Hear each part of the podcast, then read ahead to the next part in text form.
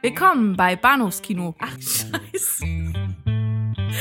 Willkommen bei Bahnhofskino mit Patrick Lohmeier und Daniel Gramsch.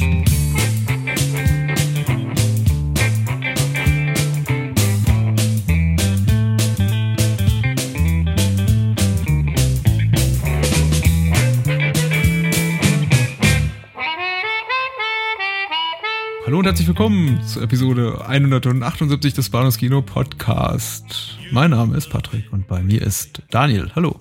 Hallihallo. Ja. Ich habe jetzt in einem Podcast-Ratgeber gelesen, der Einstieg eines äh, Podcasts jeder Couleur soll besonders äh, bunt und farbenfroh und schnell sein, um äh, neue Zuhörer nicht zu verlieren. Was, was können wir denen bieten, so an neuem und schnellen und bunten? Und Gott, wir sind so, wir sind so alte Säcke. Können wir uns überhaupt noch was, auf was Neues einstellen? Ich, ich glaube ja immer noch, dass dieses, dieses neumodische, wie heißt es, Internet, ich glaube, das setzt sich nicht durch. ja, ich glaube, wir haben unsere Chance schon vertan. Die erste Minute ist rum und wir haben noch nicht mindestens drei bis fünf Gags gerissen, aber. Genau. Tschüss. Ja, bye bye, lieber. War schön mit euch. Ja, Millennial, der gerade hier zu uns gefunden hat. äh, spiel weiter Pokémon Go. So. Wir, Großartig. Ja. Hm?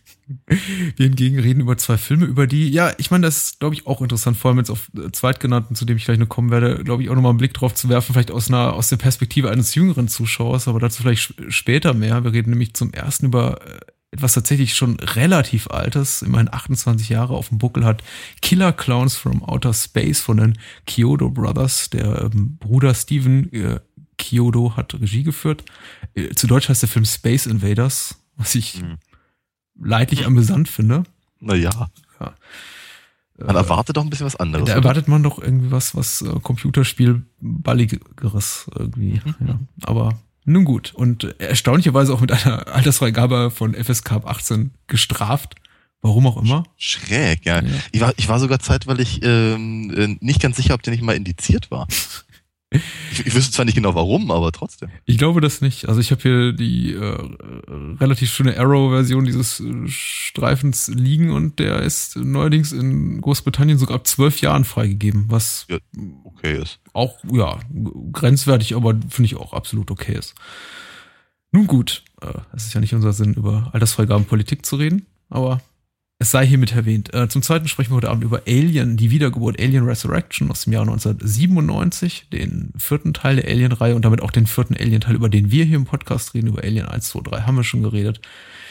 Dieser hier, ja, äh, mit Sigourney Weaver wieder mal und äh, Winona Ryder, Ron Perlman und äh, einigen anderen Stars und Regie geführt hat Jean-Pierre Jeunet. Mhm. Aoi. Sein einziger Hollywood-Film, glaube ich, bis zum heutigen Tag. Äh, ich bin mir nicht ganz einig, ob nicht äh, Dingenskirchen Pivot. Ja. Pivot? Ja. Ob der nicht auch durchaus in Hollywood produziert wurde oder. Mhm. Also er wurde auf jeden Fall auch auf Englisch. Wie heißt denn der noch gleich? Ist, ist, egal. Ich hatte, ich hatte, hatte, hatte vor ein paar, ich glaube letztes Jahr hatte ich darüber Mhm. erzählt. Ich fand den ganz nett tatsächlich, aber äh, wie heißt denn Es der? fühlt sich eher an wie eine, wie eine, also es fühlt sich, er ist englischsprachig, aber er fühlt sich nicht an wie eine Hollywood-Produktion. Er ist sehr, sehr europäisch. Ja, das ist sowieso. Ja. Aber das gilt ja ehrlicherweise für, für Alien auch, also von daher. Auf jeden Fall werden wir, glaube ich, zwei relativ spannende Gespräche haben und äh, ich bin gespannt auf äh, die Meinungen, die uns da bevorstehen und da möglicherweise aufeinandertreffen. Denn Mhm. äh, ich kann da äh, vorweg schicken, bevor wir zur UFDB-Inhaltsangabe kommen, dass wir uns kurz schon vorab äh, per per E-Mail ausgetauscht haben über die Filme und ich ließ in einem Nebensatz fallen, dass sich die Filme, die beiden Filme diese Woche für mich eher so wie, wie Hausaufgaben anfühlten als so äh, reinrassiges Filmvergnügen. Äh, das lag zum einen daran, dass ich jetzt beide Filme schon relativ gut kenne. Alien Resurrection noch viel besser als, als Killer Clowns, den ich aber auch schon zwei oder dreimal zuvor gesehen hatte. Aber eben sich, sich äh, das kann ich glaube ich auch schon verraten, bei beiden Filmen jetzt sich gerade so um Lieblingstitel von mir handelt. Das hört man raus, ja. Ja. Ja. Äh, ich bin gespannt auf deine Meinung. Aha. Und Im, äh, Übrigen, Im Übrigen, was ich meinte, ist äh, T.S. Spivet. oh, Karte meiner Träume zu Deutsch. man möge doch bitte zurückgehen, so ein Jahr, 14, 15 Monate, ich glaube so um den Dreh war es. Und Ja, ja. Äh, da haben wir den, glaube ich, kurz rezensiert. Mhm. Wir sprechen, ja, zum x-ten Mal über Space Invaders und äh, Killer Clowns, äh, die dazu UFDB-Inhaltsangabe geschrieben hat, äh, Flo Air im Jahre 2007 Und äh, er oder sie schreibt da, Mike und Debbie beobachten, wie ein Komet im Wald landet und am Ort des Geschehens steht auf einmal ein großes Zirkuszelt. Doch das ist nur Tarnung, denn außerirdische Killer-Clowns wickeln Menschen zu Nahrungszwecken in Zuckerwatte ein. Mike und Debbie können gerade so entkommen, doch die Außerirdischen nehmen nun Kurs auf das kleine Dorf, wo sie sich massenhaft Opfer holen. Nur der junge Polizist Dave erkennt die Katastrophe rechtzeitig und hilft Mike und Debbie, die mordenden Clowns unschädlich zu machen. Und mhm. beim Verlesen dieser Inhaltsangabe fällt mir gleich wieder auf, wie viele, wie viele Probleme ich doch hatte mit den Namen. Äh, mhm. Was eine Sache, die ich mir immer vornehme beim, bei, bei bei Sichtung eines Films, insbesondere wenn es die zum wiederholten Mal ist, mir die Namen zu merken. Ja. die Namen sind so generisch und austauschbar in diesem ja. Film. Die heißen alle Mike, Debbie, ähm, Steven, Dave, Dave ja. und ähm, ja, das macht es nicht einfacher. Äh, das ist richtig, aber ja, genau. Hm? Darum geht's ja nicht, wolltest du sagen. Ich glaube, genau darum geht es. Und ich, also jetzt um, um äh, ungefragt jetzt mal, meine, mal ganz kurz meine Meinung äh, äh, zu versuchen, auf einen, auf einen Satz zu, zu, zu reduzieren. Was für eine geile, abgefahrene Scheiße. Boah, hatte ich Spaß. Ja? Ja, unglaublich. Der Film hat mich, also ich, dermaßen umgehauen, hat mich, äh, ich hatte, ich hatte wirklich, wirklich Vergnügen dabei. Ganz, ganz großes, ganz, ganz große Nummer. Ähm, ich, der, der, der Film war mir halb, halbwegs bewusst. Also äh, so im, im selben, im selben Ton wie, was weiß ich, keine Ahnung, Killer Tomatoes oder sowas. Mhm. mhm. Ähm, gemunkelt, geraunt. Natürlich war mir das, das, äh, das, das Titellied von den Dickies war, war, mir, war mir natürlich im Ohr, weil ich mag mhm. die Dickies ganz gerne. Ähm, und äh, ich, kannte halt, kenne halt genug Leute, die den Film richtig richtig klasse fanden. Aber irgendwie, irgendwie gelang es mir nicht, den, als ich halt mich damit beschäftigte, vor etwa buh, grob geschätzten 15, 16 Jahren, den auch tatsächlich zu sehen. Mhm. Ähm, ich hab vor, glaube ich, so fünf oder sechs Jahren habe ich meine DVD davon gesehen, die war deutlich zu, zu deut, deutlich zu teuer und äh, habe sie deswegen nicht mitgenommen, so dass das jetzt praktisch wirklich das erste Mal war, dass ich ihn sehen konnte und dachte so bei mir, ich, ich habe ich hab vorher wirklich was verpasst und ich glaube, vor 15, 16 Jahren hätte ich den sogar noch mehr gefeiert, wie halt etwa, etwa in der, im, im selben, äh, im selben Atemzug wie, was ich, Evil Dead 2 oder, oder das Texas, Chain, Texas äh, Chainsaw Massacre 2. Okay. Weil ich einfach genau auf sowas halt etwa vor, vor, vor 15 Jahren unglaublich stand. Ja, und wie gesagt, also ich, äh, ich ich, ich habe ich hab mich nicht mehr eingekriegt über die, diese absurden Einfälle, die sie hatten. Und ich fand das alles so clever und so cool.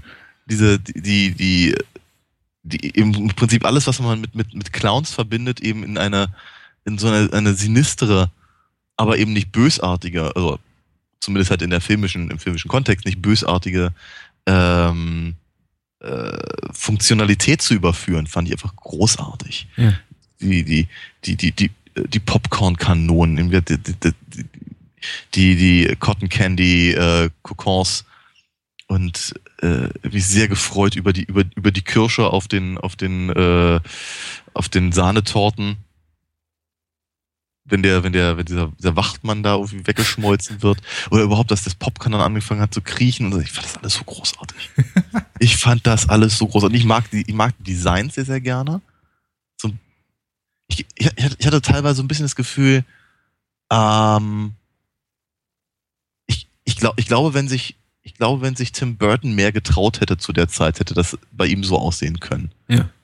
Und ähm, ich fand, ich fand sowieso, die Masken funktionierten sehr gut, die Technik äh, hinter, hinter äh, diesen, diesen offenkundig animatronischen äh, Köpfen äh, funktionierte sehr, sehr gut mit, mit mit nur wenig, ähm, ja, sozusagen so, so, so dem, dem Gefühl, dass es unecht wäre oder, mhm. oder, mhm. stockend in der Bewegung und so.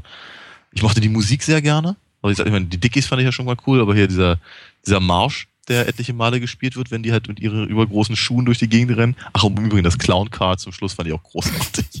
Ich hatte, ein, ich hatte, wirklich, ich hatte unglaublichen Spaß dabei. Auch diese, diese, diese diesen einen Gang, den sie da hatten in dem, in dem Raumschiff, den sie aber immer, immer wieder gezeigt haben, immer aus einer anderen Perspektive, sehr Doctor Who-artig.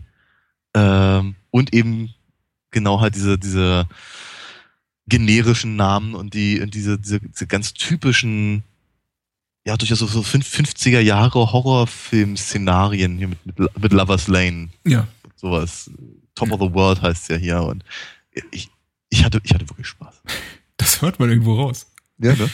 Ähm, oh, und ich gönne diesen Spaß. Und du hast mir jetzt auch fast schon wieder so weit, dass ich ein bisschen wohlwollend auf den Film blicke, äh, als ich es bis dato getan habe. Für mich ist immer, wie gesagt, es war jetzt nicht das erste Mal, dass ich den Film gesehen habe, aber immer wieder ähm, tatsächlich spricht mich das, das, das Cover der DVD oder der Blu-ray, die rumliegt, an, die, die, die, das ganze Konzept von irgendwie bösartigen Clowns aus dem Weltraum, die äh, über die Erde oder dieses, diese, diese, diese, diese Kleinstadt einherfallen und da die, die, die Menschlein dezimieren. Ich meine, das ganze Konzept ist wirklich sehr schön, auch dass es gemacht ist eben von drei Brüdern, die aus dem Effekt-Business kommen, die vor eben, mhm. da ist ja die Tim Burton Connection zum Beispiel für, für Pee-Wee äh, Effekte ja. gemacht haben oder Elf, äh, Team America später, Critters irgendwie, also durchaus eine interessante Biografie haben und die machen eben Film und der parodiert eben oder bedient sich zumindest aller, aller Klischees, die man so aus ähm, Alien Invasion Filmen kennt. Mhm. Also zumindest mm. vor allem jener billiger Machart. Also da ist dann mm. der,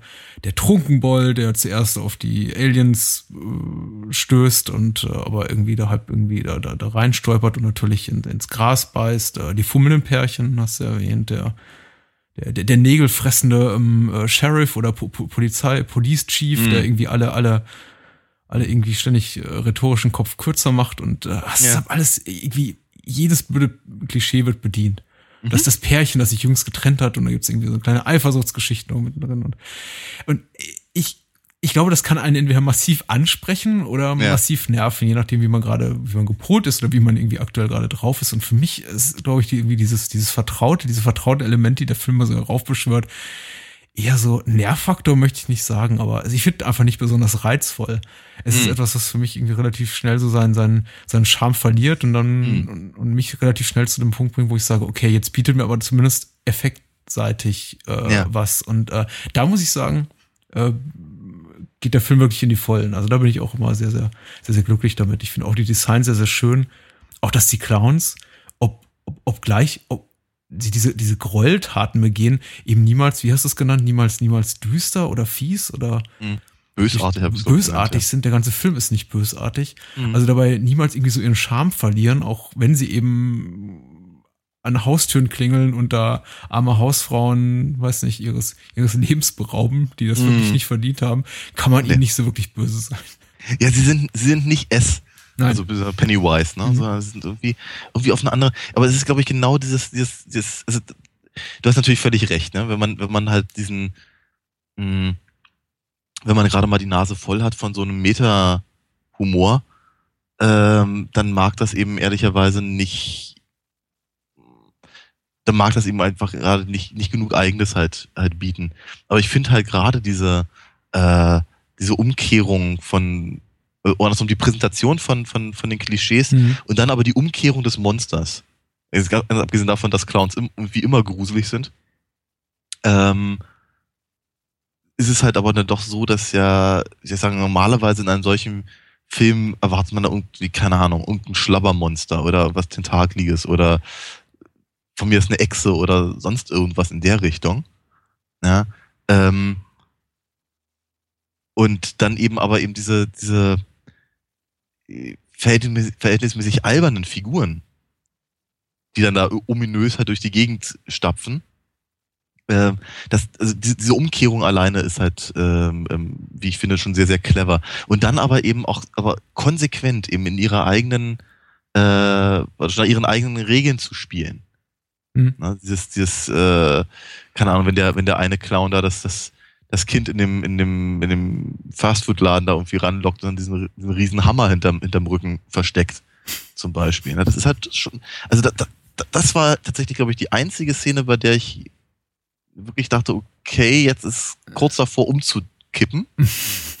Weil das ist, das ist ziemlich heftig. Ich musste, ich musste da ein bisschen an, ähm, äh, hieß der John Garcy denken? Ah, John Wayne Garthidian klar. Ja. Killer da im Clownskostüm. Also nicht, nicht im Clownskostüm, aber der hat, glaube ich, hauptberuflich äh, bei Kinderpartys ja. den Clown gehabt, ja. Ja, ja, und so. Was John da, Wayne Gacy, Entschuldigung. Gacy, ja, genau. Ja. Genau, jedenfalls, ähm, aber eben ansonsten, was ich keine Ahnung, der, der etwas kleinere Clown, der dann, der sich mit den, mit den, mit den Bikern anlegt und ihm den Kopf abhaut. Und so, das ist, das ist, das ist, das ist schon sehr drollig, ja, wenn, überhaupt, wenn er, wenn er da eben mit seinem, mit seinem Dreirad da ankommt. Mhm. Das ist, ist, ja, ich, also, ich, ich, mag das. Ja, es ist, es ist, es, der, der Film ist nicht bösartig. Die, die, die, die Clowns-Figuren sind nicht bösartig. Sie sind nicht dazu da, glaube ich, um irgendwie nachts, nachts Albträume hervorzurufen, egal ob bei, bei älteren oder jüngeren Zuschauern. Aber der Film hat schon so seine, seine kleinen perversen Momente. So ist es ja nicht. Einen hast du gerade erwähnt. Ich finde auch der, aber auch die, die, die Szene, in der die, die Hand des Clowns, die behandschuhte Hand im, im, im offenen Rücken des Sheriffs steckt und er die Gut, quasi wie so eine Bauchrednerpuppe bewegt. Das ja. war schon, an, an, an, angenehm pervers. Ja, ne, aber abgesehen davon, dass sie sowas ähnliches dann auch noch ein paar Jahre später gemacht haben bei Angel, mhm. der Joss Whedon-Serie, ähm, fand ich das aber auch ziemlich, ziemlich cool tatsächlich. Also wie, einfach so diese, nochmal diese, diese, diese klassischen Zirkus- oder eben Clown-Nummern zu nehmen und dann halt ins, ins Sinistre halt abzu, abdriften zu lassen und dann wie gesagt, dieses, dieses, dieses über den Boden kriechende Popcorn fand ich ja auch echt scharf. Ja, ich habe mich auch jetzt äh, zum wiederholten Mal gefragt, wie haben die das eigentlich gemacht? Und ich nehme an, ja. sie haben es auf, auf, auf, auf eine Schnur gespannt und dann, ja. naja. Aber äh, wer weiß, wer weiß. Äh, wirklich hübsch gemacht. Äh, ich sag jetzt Oder, auch. Ja, hm? ja. Wollte gerade sagen, und, und bei der Gelegenheit auch noch erwähnt, einfach auch zum Beispiel die, wegen dieser Umkehrung der Vorzeichen, dass die eben nicht, nicht wie Zombies irgendwie ähm, mit dem Kopfschuss irgendwie niedergemacht werden können, sondern dass man ihre, ihre roten Knollnasen ähm, kaputt macht. Um sie kaputt zu machen, fand ich auch eine sehr, sehr lustige Idee. Und irgendwie auch offensichtlich. Also irgendwie denkt man, ja, natürlich, klar. Das ist mhm. irgendwie logisch.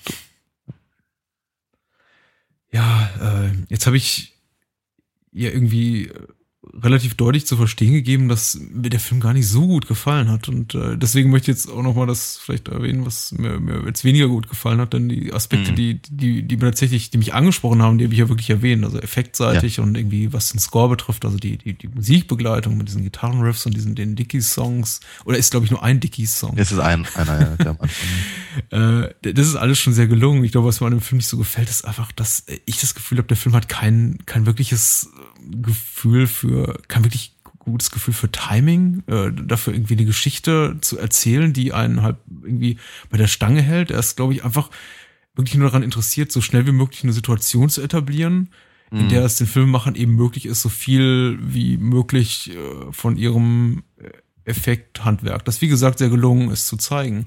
Mhm. Aber darunter leiden einfach die Figuren, ich finde ja. der Erzählrhythmus, es gibt eigentlich so gut wie keine Spannung.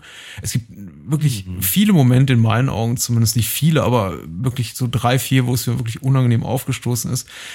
Momente, die, glaube ich, lustig sein sollen oder irgendwie auf so einen komödiantischen Effekt bedacht sind, aber bei mir noch nicht mal irgendwie ein Schmunzeln hervorrufen. Zum Beispiel die, ähm, also besonders auffällig fand ich da eine Szene gegen Ende des Films, in der ein, ein, ein dicklicher Clown so, so, so einen langen Strohhalm in, in, in dieser Zuckerwatte, in der sie eben die menschlichen Leichen konservieren, die Clowns, mhm. äh, reinsticht und dann offensichtlich Blut oder irgendwie mhm. Körpersäfte mhm. da, da raussaugt. Mhm. Und diese Szene zieht sich ewig hin. Also es ist irgendwie, mhm. es ist ein guter Gag, aber ich glaube, das, was der Clown da macht, kapiert man relativ schnell nach fünf bis zehn Sekunden. Ja. Aber äh, die Filme glaube, halten da ewig drauf, halten da ewig drauf und spielen das wie so eine Spannungssequenz aus. Ist es aber nicht. Ich glaube, ich glaube tatsächlich, dass der Witz gar nicht mal so sehr daran liegt, was der Clown da tut, sondern dass sein Strohhalm so absurd lang ist und, Ja, aber das äh, trägt so eine äh, Szene nicht über drei, vier Minuten, so lange dauert na das. Ja, also ne? ich, ich, äh, ich war, also ich hatte nicht das Gefühl, dass es so lange gedauert hat, aber ich, ich die gefühlten drei bis vier Minuten nicht. Ich erinnere mich spontan, dass ich, dass ich, dass ich einen sehr, sehr seltsamen, sehr langen und, und merkwürdig gebogenen Strohhalm hatte, etwa zu der Zeit in den ausgehenden 80ern. Von daher mag da vielleicht in irgendeiner Form die Verbindung bestehen. Ja, außerdem, ich, glaub, ich glaube, was, also, was, da, was, was, was sowas dann aber wieder wettmacht, sind einfach zum Beispiel, was, dass, dass sie sich aus, aus Luftballons ihren eigenen kleinen Jagdhund basteln. Zum ja. Beispiel. Ja, der, dann, der, dann, der dann anfängt halt irgendwelche Leute aufzuspüren und so. Das ist zum Beispiel wieder sehr, sehr, sehr, sehr gelungen. Ähm, ich habe mich allerdings auch gefragt, also gerade am Anfang dachte ich so bei mir, sind die Schauspieler alle so schlecht oder sollen die so sein? Ich habe mich irgendwann später mit mir selbst darauf geeinigt, dass das wohl so sein soll, um halt irgendetwas zu entlarven. Ähm, aber ja, so mal so, so, so richtige Koniferen sind sie da nicht. Ja, und äh, mit, mit vielleicht der, der, der, also ich, ich, ich würde mal, ich würde mal hier Dave und den und und und äh, hier äh, Officer Mooney würde ich würde ich mal so ein kleines bisschen zur Seite nehmen. Ja. Ähm, das scheinen die einzigen wirklichen Schauspieler da gewesen Ja, ich glaube, er kriegt auch so einen extra Credit am Ende des Vorspanns. Ja. Irgendwie John Vernon als äh, ja. Mooney, weil er, glaube ich, auch der erste, einzige die ausgebildete Schauspieler ist in dem Film. Ja, ja, ja. Also hier der, der, der, der, der junge ähm, Sheriff, der, der macht seine Sache relativ gut, habe ich so das Gefühl. Mhm. Der, ist, der ist okay. Der, der, den,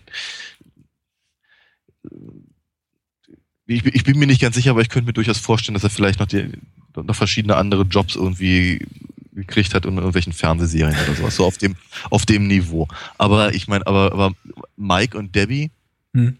sind halt.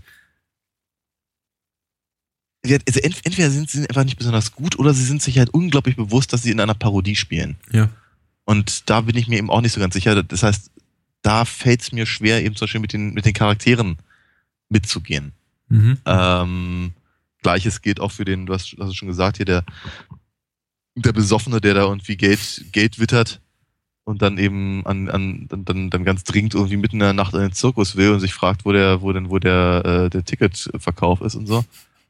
Äh, schwierig. Mhm. Ähm, ich fand auch die Terenzi Brothers anstrengend. Aber ich glaube, das sollten sie auch sein. Also von daher, äh, es ist, fällt, fällt mir schwer, das halt in irgendeiner Form da an der Stelle. Ja, man kann ja auch nicht, ja. ich meine, wäre das das wahre Leben und ich glaube, das ist nicht das erste Mal, dass ich das jetzt im Rahmen einer, einer, einer, einer Filmrezension erwähne, müsste man sich natürlich fragen, warum sind diese Menschen miteinander befreundet? Die haben, ja. die haben echt sehr wenig gemein. Warum äh, hey, geben sie sich überhaupt ab mit diesen, mit diesen beiden Eisverkäufern, die einfach nichts sind außer, sorry, notgeile, äh, weiß nicht, alternde Twins? Gibt's alternde Twins? Naja.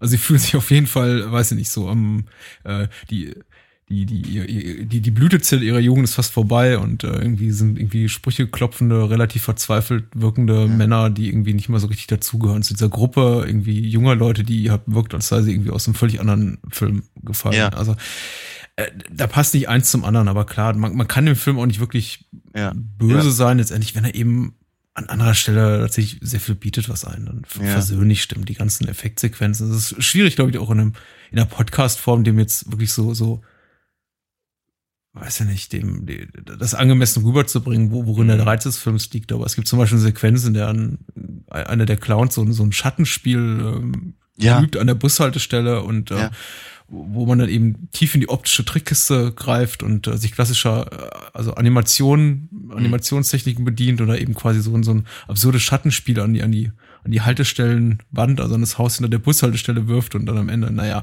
das quasi das Schattenspiel dann die, die Menschlein mhm. frisst, mhm. das ist schon sehr, sehr hübsch, muss ich sagen. Mhm. Der Schattendino. Der Schattendino. Ja.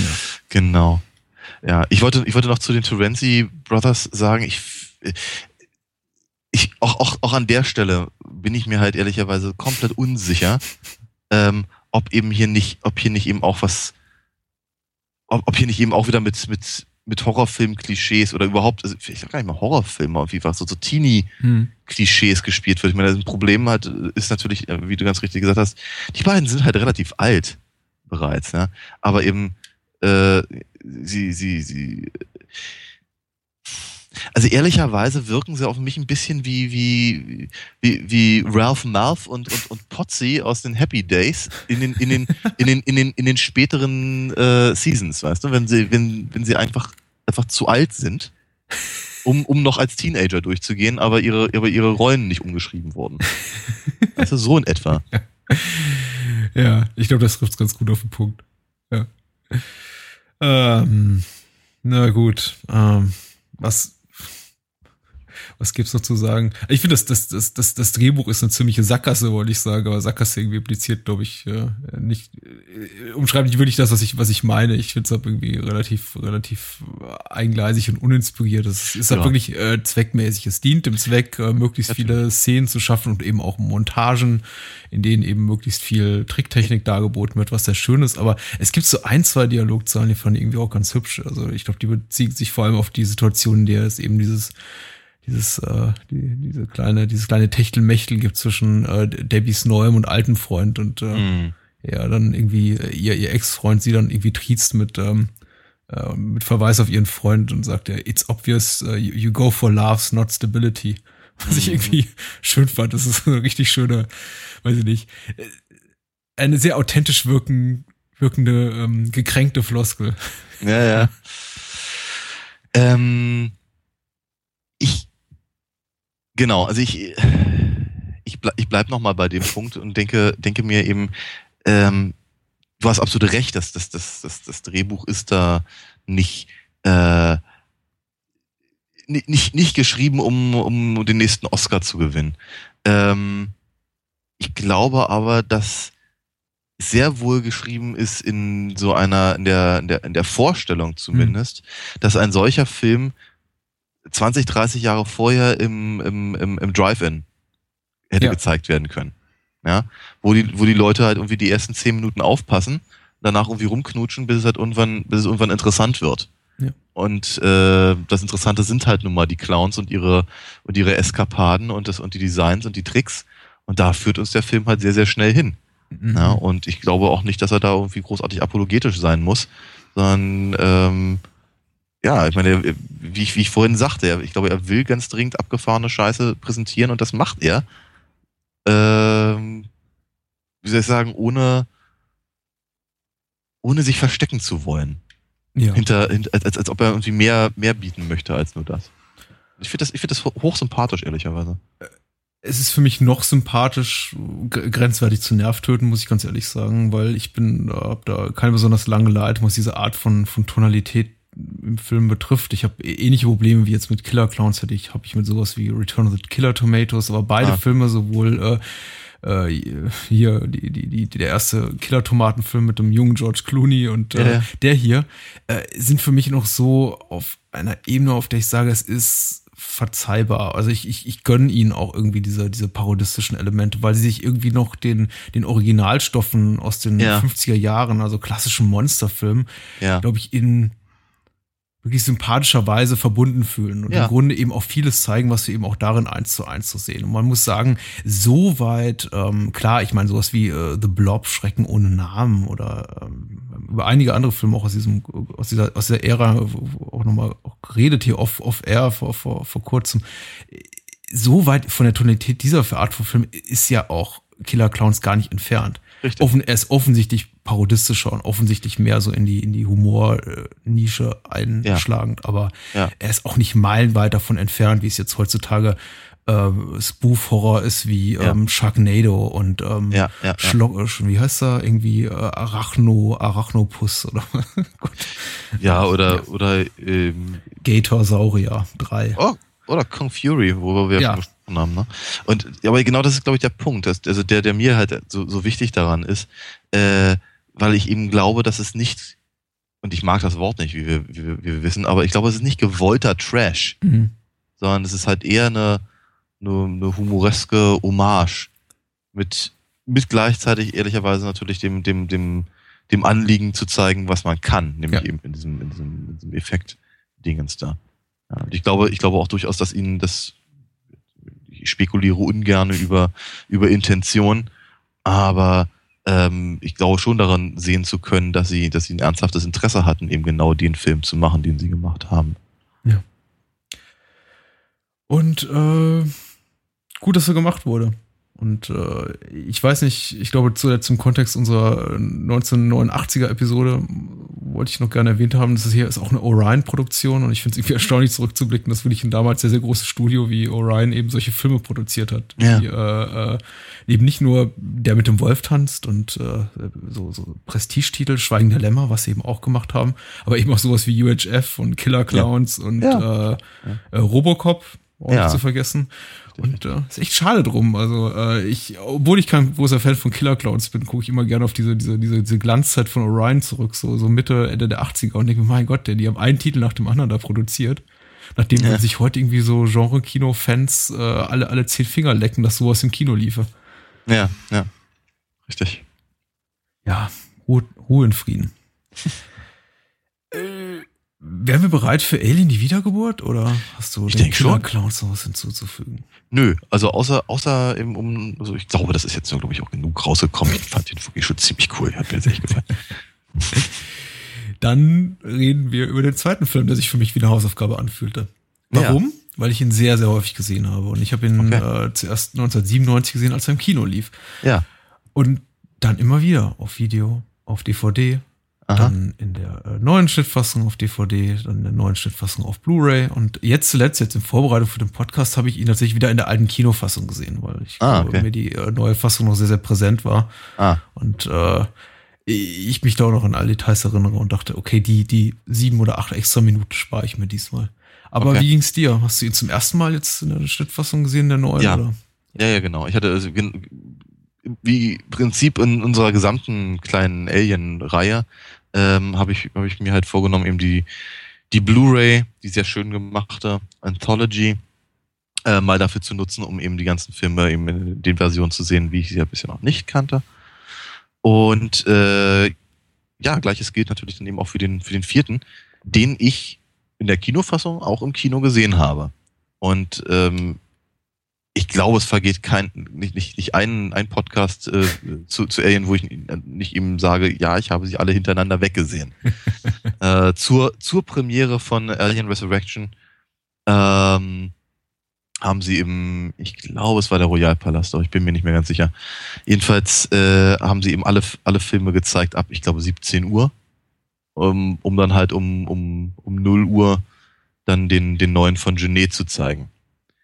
Und ich muss natürlich ganz ehrlich sagen, ich, ich habe ich hab ihn deutlich, deutlich, deutlich weniger gesehen als du. Ich habe ihn halt damals im Kino gesehen und dann hatte ich mir irgendwann die Videokassette geholt und habe ihn dann nochmal gesehen. Und ich glaube, das war's. Hm. Ich glaube, ich habe ihn also zweimal, allerbestenfalls dreimal gesehen. Äh, deutlich seltener als die, als die anderen in der, in der Reihe. Ähm, ich war ja, bei diesem, bei diesem, bei diesem Mega-Event war ich einfach komplett durch. Als ich, äh, als, als der dann anfing, war ich nicht mehr in der Lage, mich auf was Neues einzulassen. Ich hatte zu dem Zeitpunkt, ich glaube, Delika hatte ich Delikatessen gesehen? Kann sogar sein. Vermutlich. Ja. Vermutlich ja. Ich weiß, dass ich die Stadt der verlorenen Kinder noch nicht gesehen hatte, nur in Ausschnitten, weil sie den irgendwie auf MTV sehr stark beworben haben damals. Ich, ich meine, Delikatessen lief wirklich Anfang, Mitte der 90er im ZDF rauf und runter. Ja, das war ich so ein, so, so ein Lieblings-ZDF-Nachtprogrammfilm, den sie, glaube Ja, ich, ne? jeden, gefühlt einmal pro Monat zeigten. Ja, ja. Mir ist nämlich auch so. Also ich, ich, ich glaube, aber ich hatte ihn, glaube ich, nicht so sehr auf dem Schirm. Also konnte, ich konnte mit Genet als Namen jedenfalls noch nicht so viel anfangen. Ähm, auch, auch mit seinem, mit, mit, mit seinem, mit seinem, seinem visuellen Stil. Natürlich auch, auch, auch in gewisser Weise geprägt durch die Zusammenarbeit mit Bitov. Ähm, ich konnte mich halt jedenfalls aber in dem, in dem, in dem, in dem Kino nicht so sehr darauf einlassen und ich war halt auch einfach schon, schon, schon knülle und, und müde und keine, keine, keine richtigen, keine richtigen Bock mehr. Hatte mir aber nicht schlecht gefallen. Ganz im Gegensatz zu den meisten anderen Leuten, die halt mit mir im, im Kino waren. Und dann hatte ich ihn halt irgendwann später nochmal auf Video äh, mir angeguckt und war aber dann irgendwann auch nicht mehr so richtig angetan. Ich glaube, die ganze Alien, das ganze Alien-Franchise hatte sich dann einfach auch zeitweilig für mich ziemlich erledigt. Mhm. Ähm, so viel zum ausgeholten und sehr ausufernden Vorgeplänkel. Hm, möchtest du was sagen, Sophie? Ähm, vielleicht zur Seherfahrung vorab, bevor Ja. ich die Inhaltsangabe kurz verlese, die auch, ja, glaube ich, was man vielleicht, was vielleicht auch gar nicht so wichtig ist, denn ich glaube im Vergleich äh, zu allen bisherigen Alien-Teilen hat wahrscheinlich Alien die Wiedergeburt noch die vergleichsweise ein, eingängigste und, und äh, Straighteste Story, oder? straighteste Storyline, äh, denn es ist wirklich eigentlich zu, zu, zu weiten Teilen ein reiner Actionfilm, noch viel mehr, glaube ich, das Gefühl, als es als der zweite Alien, Alien war, Aliens.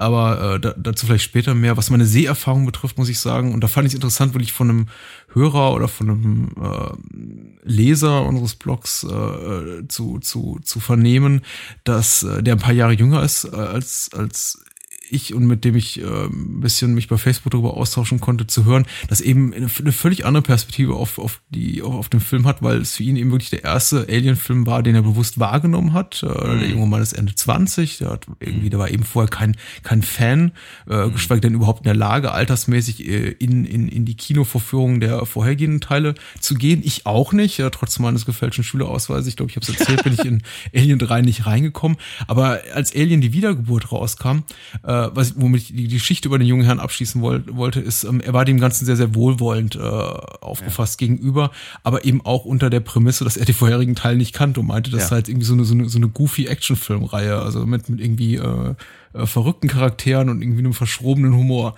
Und das war eben nicht der Standpunkt, jetzt kommt nämlich ja. meiner, ja. auch wieder auch weiter ausgeholt, das ja. war eben nicht der Standpunkt oder die Erwartungshaltung, mit der ich an den Film ranging. Richtig, äh, ja. Obwohl ich von dem dritten Alien-Teil, den ich zu dem Zeitpunkt natürlich gesehen hatte, relativ enttäuscht war, war ich eben wirklich immer noch Fan der Reihe, wirklich mhm. Beinharter Fan der Reihe, war, war ein großer Freund der ersten beiden Teile. Ich halte den ersten wirklich für ein Meisterwerk des Science-Fiction- und mhm. Horror-Kinos. Den zweiten mit Abstrichen auch so Meisterwerk mit 1 minus, äh, würde ich sagen, aber in seinem Genre, Subgenre, dem, dem Science-Fiction-Action-Film auf jeden Fall ganz groß. Ja, obwohl ich den dritten Fincher nicht so mochte, vor allem, weil damals eben auch noch nicht Ende der 90er der, diese, diese, diese, diese Workprint-Fassung äh, verfügbar war, war ich eben wirklich heiß drauf auf den Film. Mhm. Und ich war sowas von enttäuscht. Ich war sowas von enttäuscht. Und dafür musste ich ihn noch nicht mal sehen in einer Reihe mit den drei vorherigen Teilen und irgendwie unter, unter großer Müdigkeit leiden. Ich war einfach enttäuscht darüber, dass der Film überhaupt nicht das traf, was irgendwie so meine Erwartungshaltung daran war. Und mhm. äh, wir werden jetzt irgendwie gerne darüber streiten können, ob das irgendwie gut oder schlecht ist oder ob es vielleicht mhm. irgendwie sogar, sogar positiv ist, den Film auszeichnet, dass er irgendwie keine Erwartungshaltung erfüllt.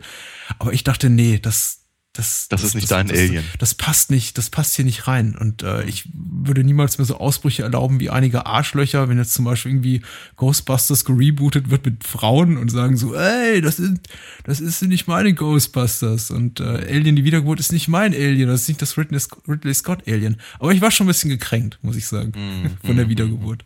Okay. Und jetzt die UFDB-Inhaltsangabe. Ja, bitte. Ja. ähm, von Dennis O schreibt, Ellen Ripley, die am Ende von Teil 3, oh Spoiler, Selbstmord beging, weil ein Alien in ihr steckte, wird 200 Jahre später geklont, inklusive des damals in ihr steckenden Alien. Der Alien-Embryo wird ihr entnommen und in einem Labor großgezogen. Ripley ist durch das Klonen verändert, da sie einen Teil der Alien-Gene in sich trägt und dadurch aggressiver und stärker geworden ist. Obwohl ihr dies äußerlich nicht anzumerken ist, zeigt sich im weiteren Verlauf immer wieder ihre Verbundenheit zu den grauenhaften Kreaturen, Ripley spürt ihre Präsenz, die Aliens gehorchen ihr bis zu einem gewissen Grad und sie entwickelt Mutterinstinkt für das ihr entnommene Exemplar. Als eine Gruppe von Schmugglern die Forschungsstation aufsucht, gelingt es den gezüchteten Aliens zu entkommen. Äh, wie so oft eigentlich streng genommen schon korrekt, allerdings unter um, komplettem Ausschluss aller Figuren, glaube ich, außer Ripley. Ja, ja, ja. Und man muss ja sagen, äh, ähnlich wie ähm, Teil 1 und 2 und 3 ist das eben auch schon, ist, ist Alien die Wiedergeburt eher ein Ensemblestück als jetzt ja. die, die, die, ja. die äh, Ripley allein Fahrt. Also. Ja, ja, ja. Ich meine, Ripley ist natürlich einfach mal, ist einfach so der, äh, der, der Klebstoff, der das alles zusammenhält. Ja. Und, und hier in dem Fall sogar einfach noch ein bisschen mehr, weil es einfach so die, weil, weil sie nicht nur in die Situation reingeworfen wird, sondern eben ähm, einfach eben auch äh, eine, ja, eine, eine Schlüsselrolle halt praktisch ja. Äh, zukommt. Also ohne sie, also ohne ihre Figur würde, würde die, die ganze restliche Geschichte einfach nicht, nicht, nicht funktionieren und nicht stattfinden. Von daher ist es halt schon durchaus richtig und, und wichtig, sie halt äh, dazu erwähnen, aber du hast natürlich völlig recht, ja, eben äh, gerade der, der vierte Film ist so voll gestopft mit, mit guten Schauspielern, bekannten Gesichtern und, und äh, zeitweilig ja auch durchaus großen Namen. Mhm. Äh, zumindest halt in ihrem, in ihrem eigenen kleinen Raumzeitkontinuum. Ähm, dass das eben, dass, dass das eben auch zum Beispiel so ein Punkt ist, der da ein kleines bisschen rausfällt, also für mich zumindest. Ja. Ähm, weil, als, ich, du hast ja völlig recht, ich war ja, ich war ja auch zu jung, um die anderen drei Filme irgendwie im Kino gesehen zu haben. Wobei, ich glaube, den Fincher hätte ich sogar sehen können bin mir nicht ganz sicher. Ja. Ähm, aber äh, als ich die gesehen hatte, ja, ich wusste natürlich nicht, wer Jafet Koto ist. Ja, und, äh, und, und ich, ähm, ähm, äh,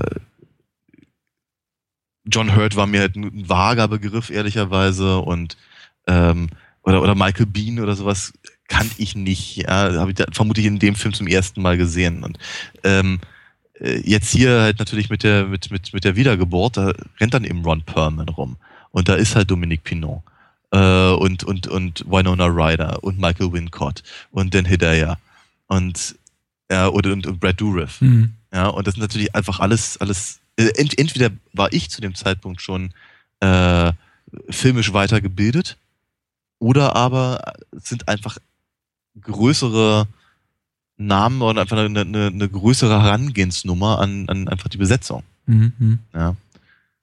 Ähm, Im Übrigen etwa etwas, was mich nicht gestört hat, was mich noch nie gestört hat, ganz im Gegenteil. Mich eigentlich immer, immer sehr gefreut, gerade weil das eben auch alles Schauspieler sind, die ich äh, zumindest gerne sehe. Ja.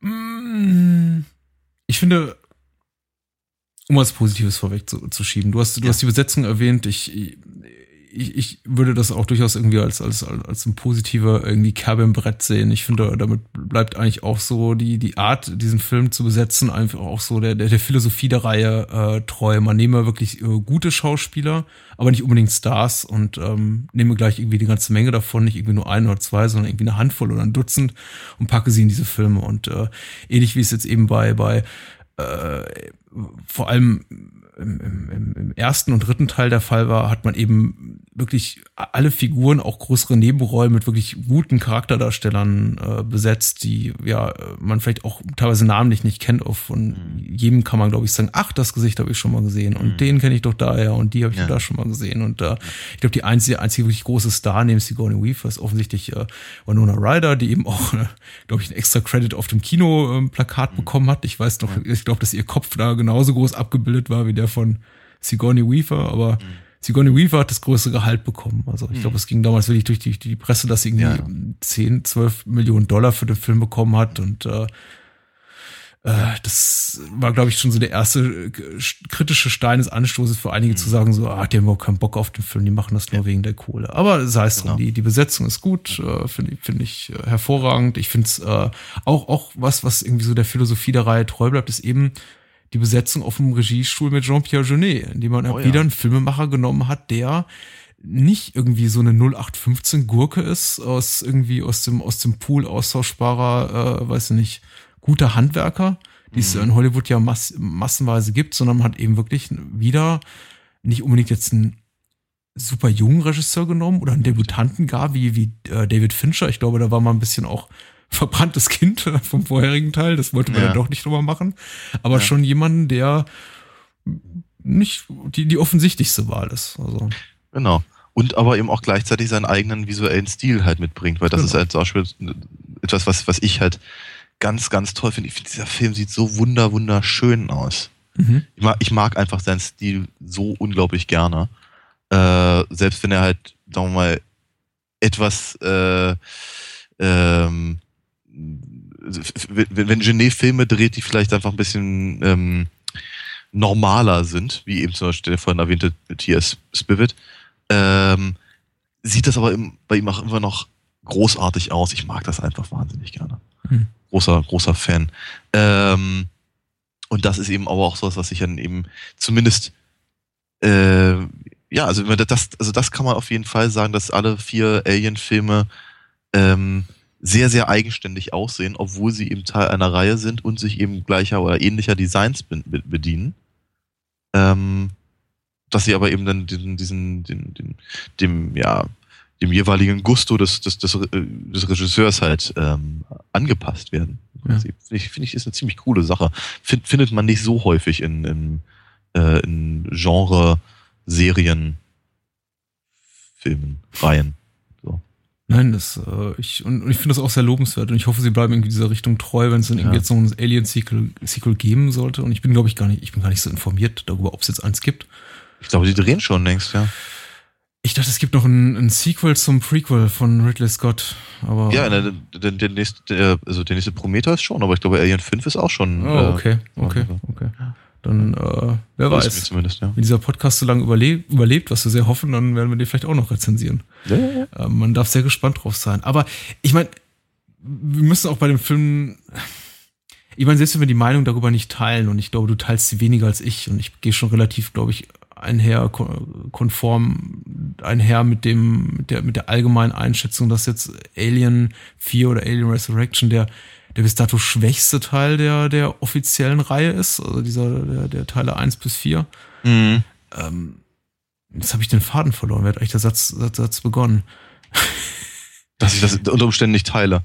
Das Soweit, ist soweit, unter- waren, soweit waren wir ja noch gar nicht, aber ja. Hm. äh, und, und dass der Film eben, finde ich, so, so seine Problemchen hat. Und ich würde schon gerne äh, feststellen und analysieren, dass wenn wir am Ende an dem Punkt ankommen, oder du zumindest, einer von uns oder wir beide, an dem wir sagen, ja, wir teilen aber irgendwie diese ganzen Kritikpunkte nicht, und schon die Frage stellen, ja, woran, woran liegt das? Warum hat der Film nicht so viel Kohle eingespielt? Und nicht mal irgendwie, war noch nicht mal vergleichsweise erfolgreich wie der, der Vorgänger von David Fincher, der jetzt auch schon irgendwie kein großer Kassenschlager war. Wieso hat es irgendwie jetzt danach, äh, jetzt fast zwei Jahrzehnte gedauert, bis man sich wieder Gedanken macht, überhaupt über noch ein weiteres Sequel? Warum hat der Film eigentlich die Reihe äh, ähnlich wie, äh, weiß ich, ein, ein Batman and Robin, ohne ähnlich irgendwie desaströs zu sein, qualitativ, kaputt gemacht, zumindest für den damaligen Moment. Ähm, Ich glaube, das sind so, okay, ich glaube, das sind ganz viele Faktoren, die nicht mal unbedingt an dem Film liegen müssen. hm. Ja, sondern ich glaube, das hat auch ganz, ganz viel damit zu tun, dass einfach, dass die, äh, dass, dass, dass sich das Science-Fiction-Genre auch sehr gewandelt hat. Äh, gerade natürlich im Zuge von, was ich hier, äh, Pepsi-Dose 1 Hm. und so und, und, und, äh, keine Ahnung, 13th Floor und Matrix und ach, was nicht alles da etwa zu derselben Zeit rauskam. So grob geschätzt zumindest. Ja. Also, ja. Ich glaube, dass da, dass da eine gewisse, einfach eine gewisse Ermüdungserscheinung für diese Form von Science-Fiction-Horror ähm, war. Dann ist, ich meine, Ich glaube, Event Horizon kam im selben Jahr raus Ja, war auch ein auch ziemlicher Flop. Oh ist ja. aber auch kein besonders guter Film.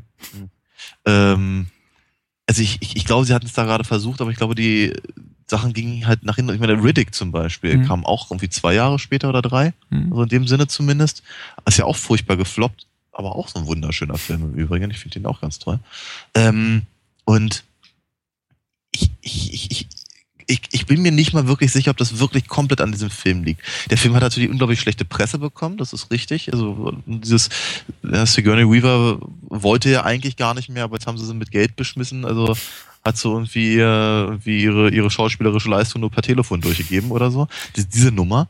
Was Sie ja auch war, aber sie war so begeistert von Joss Whedons Drehbuch. ja, ja. Sind sie ja immer alle vertraglich äh, ähm, zugesicherterweise. Aber ich habe ich hab auch ehrlicherweise das Drehbuch von, von Joss Whedon nie gelesen. Ich weiß, dass er selber die Filmversion nicht mag.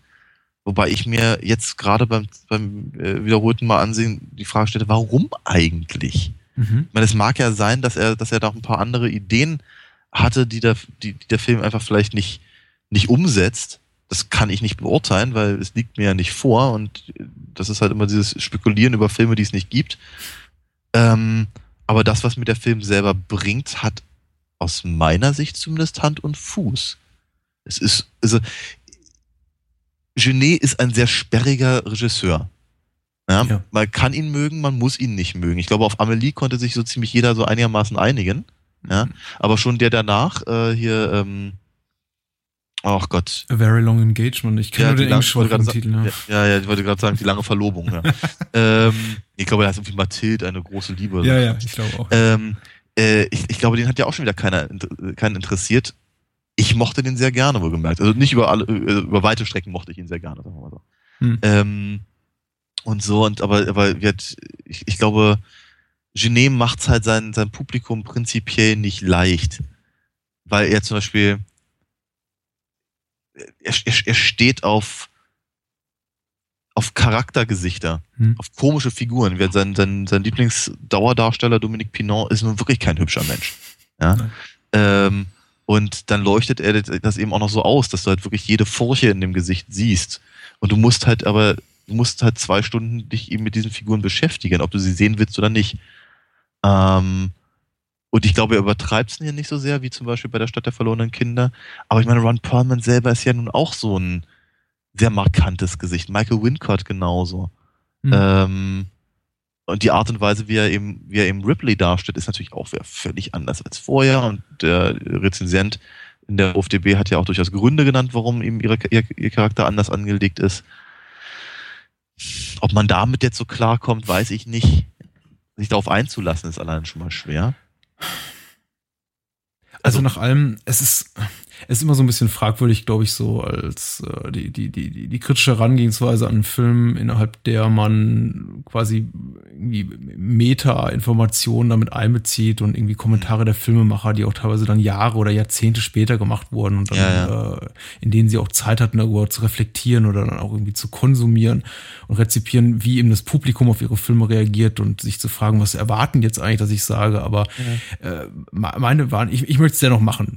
All das vorweggeschickt geschickt, um zu sagen, ich mache es dennoch, weil mhm. ich glaube schon, dass die, dass das, was man so gehört hat von Joss Whedon, von Jean-Pierre Jeunet in ihren Äußerungen über den Film, schon sich auch sehr so anhört, wie sich der Film eben auch anfühlt, nämlich dass es etwas ist, mit dem eigentlich alle nicht so wirklich zufrieden sind, aus unterschiedlichen Gründen. Ich glaube, Whedon vor allem deswegen, weil er sagt, der, der, der Regisseur hat irgendwie kein Gefühl gehabt für, für meine Dialoge, hat kein Gefühl gehabt für die, für die Tonalität, die ich rüberbringen will, äh, für, für die Art und Weise, wie man eben meine Dialogzahlen ausspricht. Ich glaube, das ist irgendwie ein wortwörtliches Zitat von ihm, dass er gesagt hat, irgendwie, ähm, yes, they spoke all my dialogue, but they all, uh, they, they, all spoke it wrong or they said it wrong. Ja, ja. das ist ja bei Joss Whedon auch durchaus ein Problemchen, ja. Das ist und äh, ja, in der Hinsicht ist er ähnlich wie, wie, wie ein David Mamet oder so. Also wirklich die mhm. Filmemacher, die eben auch, ob sich ihre Skript selber schreiben, die eben sehr, sehr eindeutigen Erzählrhythmus haben, der irgendwie sehr schwer kopieren, zu, zu, zu kopieren ist. Und äh, das ist auch, ist auch valide. Ich finde, das ist irgendwie ein, eine, eine gültige Trick und wenn man das das irgendwie so sagen will, das ist auch in Ordnung. Genauso wie es für mhm. Jean-Pierre Genet in Ordnung ist zu sagen, so ja, eigentlich hat er sich am Set die ganze Zeit unwohl gefühlt und er hat nicht so wirklich äh, gewusst, was er machen sollte. Und er hat irgendwie mit der Crew seine Probleme gehabt, hat irgendwie auch kaum Englisch gesprochen, ist ja. eigentlich dann irgendwann abgereist aus Hollywood. Ich glaube, der Film ist der erste, der nicht in England produziert wurde, sondern in, in sich in den USA dann auch gedreht wurde, abgereist und konnte irgendwie kein Wort mehr Englisch als vorher. Ja. äh, hat sich über einen Dolmetscher verständigt. Und ich meine, es sind ähnliche Probleme wie die, die, die James Cameron und David Fincher geplagt haben im zweiten ja. Teil. Aber da sind für mich hab irgendwie noch vergleichsweise interessantere Sachen dabei herausbekommen. Mhm. Bei, bei, bei, bei Genet merkt man, dass er Genets Film, finde ich, merkt man an und das kann man vielleicht auch sogar gut finden am Ende des Tages, ich aber eben nicht, dass er kein wirkliches Interesse daran hat, irgendeine Kontinuität in der Alien-Reihe beizubehalten, sich irgendwie ja. an der an, an, an der Tonalität der der vorhergehenden Teile zu mhm. äh, orientieren. Und damit meine ich nicht die Storyline. Die Storyline nee, nee. ist eh äh, kannst du eh vergessen. Ich meine, wie schreibt man sich aus so einer Situation raus, wie dass deine Hauptfigur tot ist? Du belebst sie ihm ja. wieder und das hätte irgendwie auch kein anderer Regisseur irgendwie besser oder oder schlechter machen können, auch kein anderer Drehbuchautor als Whedon irgendwie besser machen können. Also so, mhm. es ist eben äh, äh, der Versuch, eine Reihe zu reaktivieren, die eigentlich mit ihrer Hauptfigur gestorben ist fünf Jahre zuvor. Ja. Aber die Bildsprache, der Erzählrhythmus, ja. die, ja. die Art und Weise, irgendwie Actions zu inszenieren und irgendwie da auch, auch Comedy ein bisschen reinzubringen und irgendwie absurde Momente, die Tonalität, die eben sowas wie Stadt der verlorenen Kinder oder Delikatessen auszeichnet, die beiden Filme, ja. die eben so vorgemacht hat das scheitert für mich eben auf ganzer Ebene, weil es für mich nicht in diese Reihe reinpasst. Dieses, nee. ich, ich, mag Dan Hedaya und er ist irgendwie, ich, ich mag ihn in anderen Filmen, aber er chargiert in diesem Film. Es ja. ist zum Kotzen. Ich finde, ich kann noch nicht mal irgendwie ein nettes Wort dafür finden, wie, naja, es ist uns ein bisschen nervig. Also, hm. ich finde es regelrecht, es hat mich regelrecht ähm, provoziert. Das, ja, Wenn er stirbt und er packt sich in, in den Kopf und zieht der Gehirn raus und verdreht die Augen. Ja, äh, interessanterweise, also wenn, wenn ähm, Hedaya das erste Mal auftaucht und da irgendwie äh, auf, also auf, auf, auf, auf die Information von den, von den ähm, äh, Wissenschaftlern reagiert, da, da, da, du nennst es Chargieren. Ich denke, es ist total französisch. Das ist genau die Art und Weise, wie Leute in französischen Filmen agieren. Ja, ich bin mir sicher, das und, war Genie hinter der Kamera, der gesagt hat, mehr, mehr. Ja, auf jeden Fall, natürlich. Ähm, ich weiß ja auch nicht, also ich, ich erinnere mich, dass, dass äh, derjenige, der neben mir saß im Kino damals, wie hat die, die vorhin erwähnte Geschichte, laut aufstöhnte dabei. So, äh, ja, macht genau er. wie ich gestern Abend. Ja, ich kann es verstehen. Ich mag es nämlich auch nicht so sehr. Ich versuche halt lediglich rauszufinden, woher kommt's. Ähm, mich stört es mittlerweile, glaube ich, nicht mehr so sehr, weil ich ihm, und ich, ich bin mir auch ehrlicherweise überhaupt nicht sicher, ob ich da so komplett mitgehe mit der, mit der, mit der Frage der Tonalität. Einfach aus den vorhin genannten Gründen. Weil ich nicht finde, dass, dass Camerons Film die gleiche Tonalität hätte wie, wie, wie Scotts Film oder Finchers Film. Ähm, da sehe ich, da, da sehe ich einfach überhaupt keinen Zusammenhang zwischen diesen vier Filmen mhm. in der Tonalität. Ich glaube, ich glaube tatsächlich, dass es alles völlig unterschiedliche Film, Filme sind in fast schon unterschiedlichen Genres, Betonung mhm. auf fast. Ähm, und dass, dass, äh, dass eben die Brillanz genau darin liegt, dass es alles das gleiche Franchise ist, in der quasi gleichen, gleichen filmischen Universum spielt und trotzdem halt unterschiedliche Stories im Prinzip erzählt, mit unterschiedlichen Tonalitäten von unterschiedlichen visuell an, äh, angelegten Regisseuren. Und genau das ist das, was ich halt an, am vierten Film auch, auch nach dem wiederholten Mal sehen sehr, sehr schätze. Ich finde, dass der Film eben sehr, sehr, sehr, sehr gut aussieht ähm, und dass das genau die Art und Weise ist, die ich von Genet erwarte. Mhm. Nicht unbedingt von Alien, aber von Alien erwarte ich auch nichts. Genau aus vor, vorgenannten Gründen. Ich gehe nicht in einen Alien-Film rein, oder jetzt natürlich vor allem schon mal gar nicht mehr, ähm, und sage, oh, ich erwarte jetzt aber, dass der Film so ist wie beim letzten Mal, weil der hat mir so gut gefallen. Mhm. Sondern ich erwarte, dass der Film mich umhaut, weil er anders ist als der, den ich davor gesehen habe. Und das gelingt Genet. In, in, in meinen Augen nicht. Ich, und, und, und ich weiß, was du meinst, und äh, wir haben das ja auch, ich habe das ja auch vorhin bereits angesprochen, es ist ein Teil des Re großen Reizes der Reihe, dass sie eben sich unterschiedlicher Subgenres einfach auch bedienen, ihre Erzählweise. Der erste ist ein, ist, ist primär ein Horrorfilm, der zweite Teil ist primär ein Actionfilm, der dritte Teil ist primär ein Drama, Horror-Drama, würde ich vielleicht sagen. Der vierte ist eine Farce ein Horror-Farce, Science-Fiction-Farce. Ich weiß nicht, man müsste irgendwie dafür wahrscheinlich extra, extra äh, Subgenre erfinden, dass es irgendwie bis dato nicht gibt. Ich weiß nicht, was der Film ist. Er, ähm, ich, ich, ich sehe ihn, ich sehe ihn tatsächlich in, in, in einer, sagen wir mal, zumindest näher dran an, an David Lynch's Dune als an, als an den meisten anderen Science-Fiction-Filmen. Okay, okay. Na, ich, ich stimme mit, mit, mit ein, in, dem, in dem einen zentralen Punkt, den du gerade geäußert hast, natürlich komplett mit dir überein. Die Filme sind nicht miteinander vergleichbar, was die Handschrift des Regisseurs betrifft, was die äh, Tonart des Films betrifft, was irgendwie das Erzähltempo betrifft. Die sind alle sehr, sehr unterschiedlich. Und wenn man sowas ver, ver, vergleicht, den, wie irgendwie die, die, die Workprint-Fassung von, von Alien 3 von Fincher mit, dem mit dem, mit dem actiongeladenen Rambazamba da von James Cameron, da ist nicht viel, was die Filme gemein haben. Das ist schon richtig. Aber sie waren immer verankert in einer ähm, filmischen Realität, die eben den Anspruch hat, möglichst äh, authentisch zu wirken, trotzdem sie fiktiv ist und trotzdem sie absurd ist und irgendwie äh, Jahrzehnte, Jahrhunderte in der Zukunft äh, spielt und irgendwie eine Gesellschaft zeigt, die eben nicht unsere ist. Sie hatte immer diesen Realitätsanspruch. Da gab es eben Marines, da gab es Arbeiter, da gab es irgendwie die Corporation, die alles steuert. Sie hatte äh, tatsächlich äh, es, waren Elemente drin, erzählerische Elemente, stilistische Elemente, die gleich blieben und die eben das Ganze, egal ob es halt eins, zwei oder drei ist, eben in demselben filmischen Universum verhaften ließen. Und ich finde, Alien Resurrection bricht einfach mit zu vielen dieser mhm. Stilmitteln. Es gab in den bisherigen Teilen keine Figuren wie der, der, der ja, der irgendwie ein ja, so ein halber Baddie ist, der aber total cartoonesk überzogen ist, der eine Figur mm. ist, die in, in, in keinem der vorherigen Filme auch nur ansatzweise irgendwie reingepasst hätte. Und in den, okay. in den vierten passt sie auch nicht rein. Und ich muss auch fairerweise sagen, niemand, äh, ich hab's Chargieren genannt, du hast es französisch spielen genannt. Niemand spielt, niemand sonst spielt in Alien Resurrection so französisch wie er. Also er fällt ja, wirklich einfach mit, raus. Mit, ja, nicht, nicht mal Dominique Pinot. Ja. Aber ähm,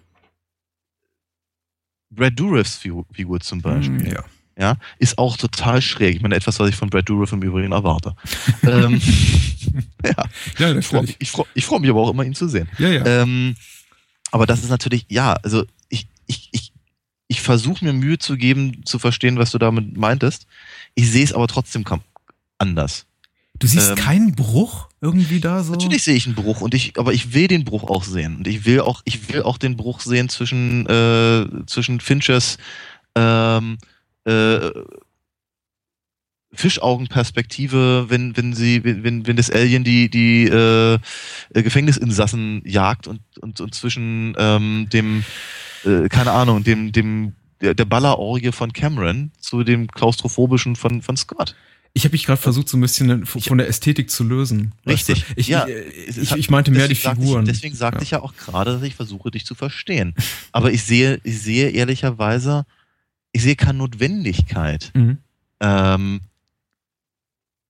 ich sehe, ich sehe keine Notwendigkeit, von einer Authentizität da zum Beispiel zu reden oder von einem authentischen filmischen Universum oder wie du es gerade äh, vermutlich sehr richtig genannt hattest. Ähm, wenn sie im Prinzip die komplette, und das hast du vorhin auch selber schon gesagt, die komplette äh, Prämisse auf den Kopf stellen. Ripley ist tot nach dem dritten Teil. Mhm. Sie gehen 200 Jahre in die Zukunft, um einfach nochmal auf, um auf der Plot-Ebene zu bleiben. Ähm, und sie haben als einzige Möglichkeit, um, um, um, um überhaupt Ripley wieder in der Geschichte drin zu haben, klonen sie sie und damit, damit haben sie im Prinzip eigentlich schon mal komplett, komplett das, das, das, das weggewischt, was eben, ähm, äh, was eben die, die, die, zum Beispiel die Besatzung der Nostromo ausmacht im ersten. Mhm. Ja, das ist, das ist im Prinzip, das ist ein komplett leeres Blatt. Ist, heute würde man sagen Reboot. Mhm. Ja, und das hätte man vermutlich damals noch nicht gesagt. Aber im Prinzip haben sie gesagt, okay, wir schmeißen jetzt hier alles aus dem Fenster, wir machen hier was komplett anderes, was komplett Neues und wir gehen hier geradeaus da lang wo wir glauben, dass wir überhaupt mit der Geschichte auch hingehen können. Hm. Ja? Und es hat niemandem gefallen. Hm. Ja? Da haben sie dann, da haben sie dann lieber, lieber Aliens und Predators, Predators auf die Erde geschickt. Hm. Ja?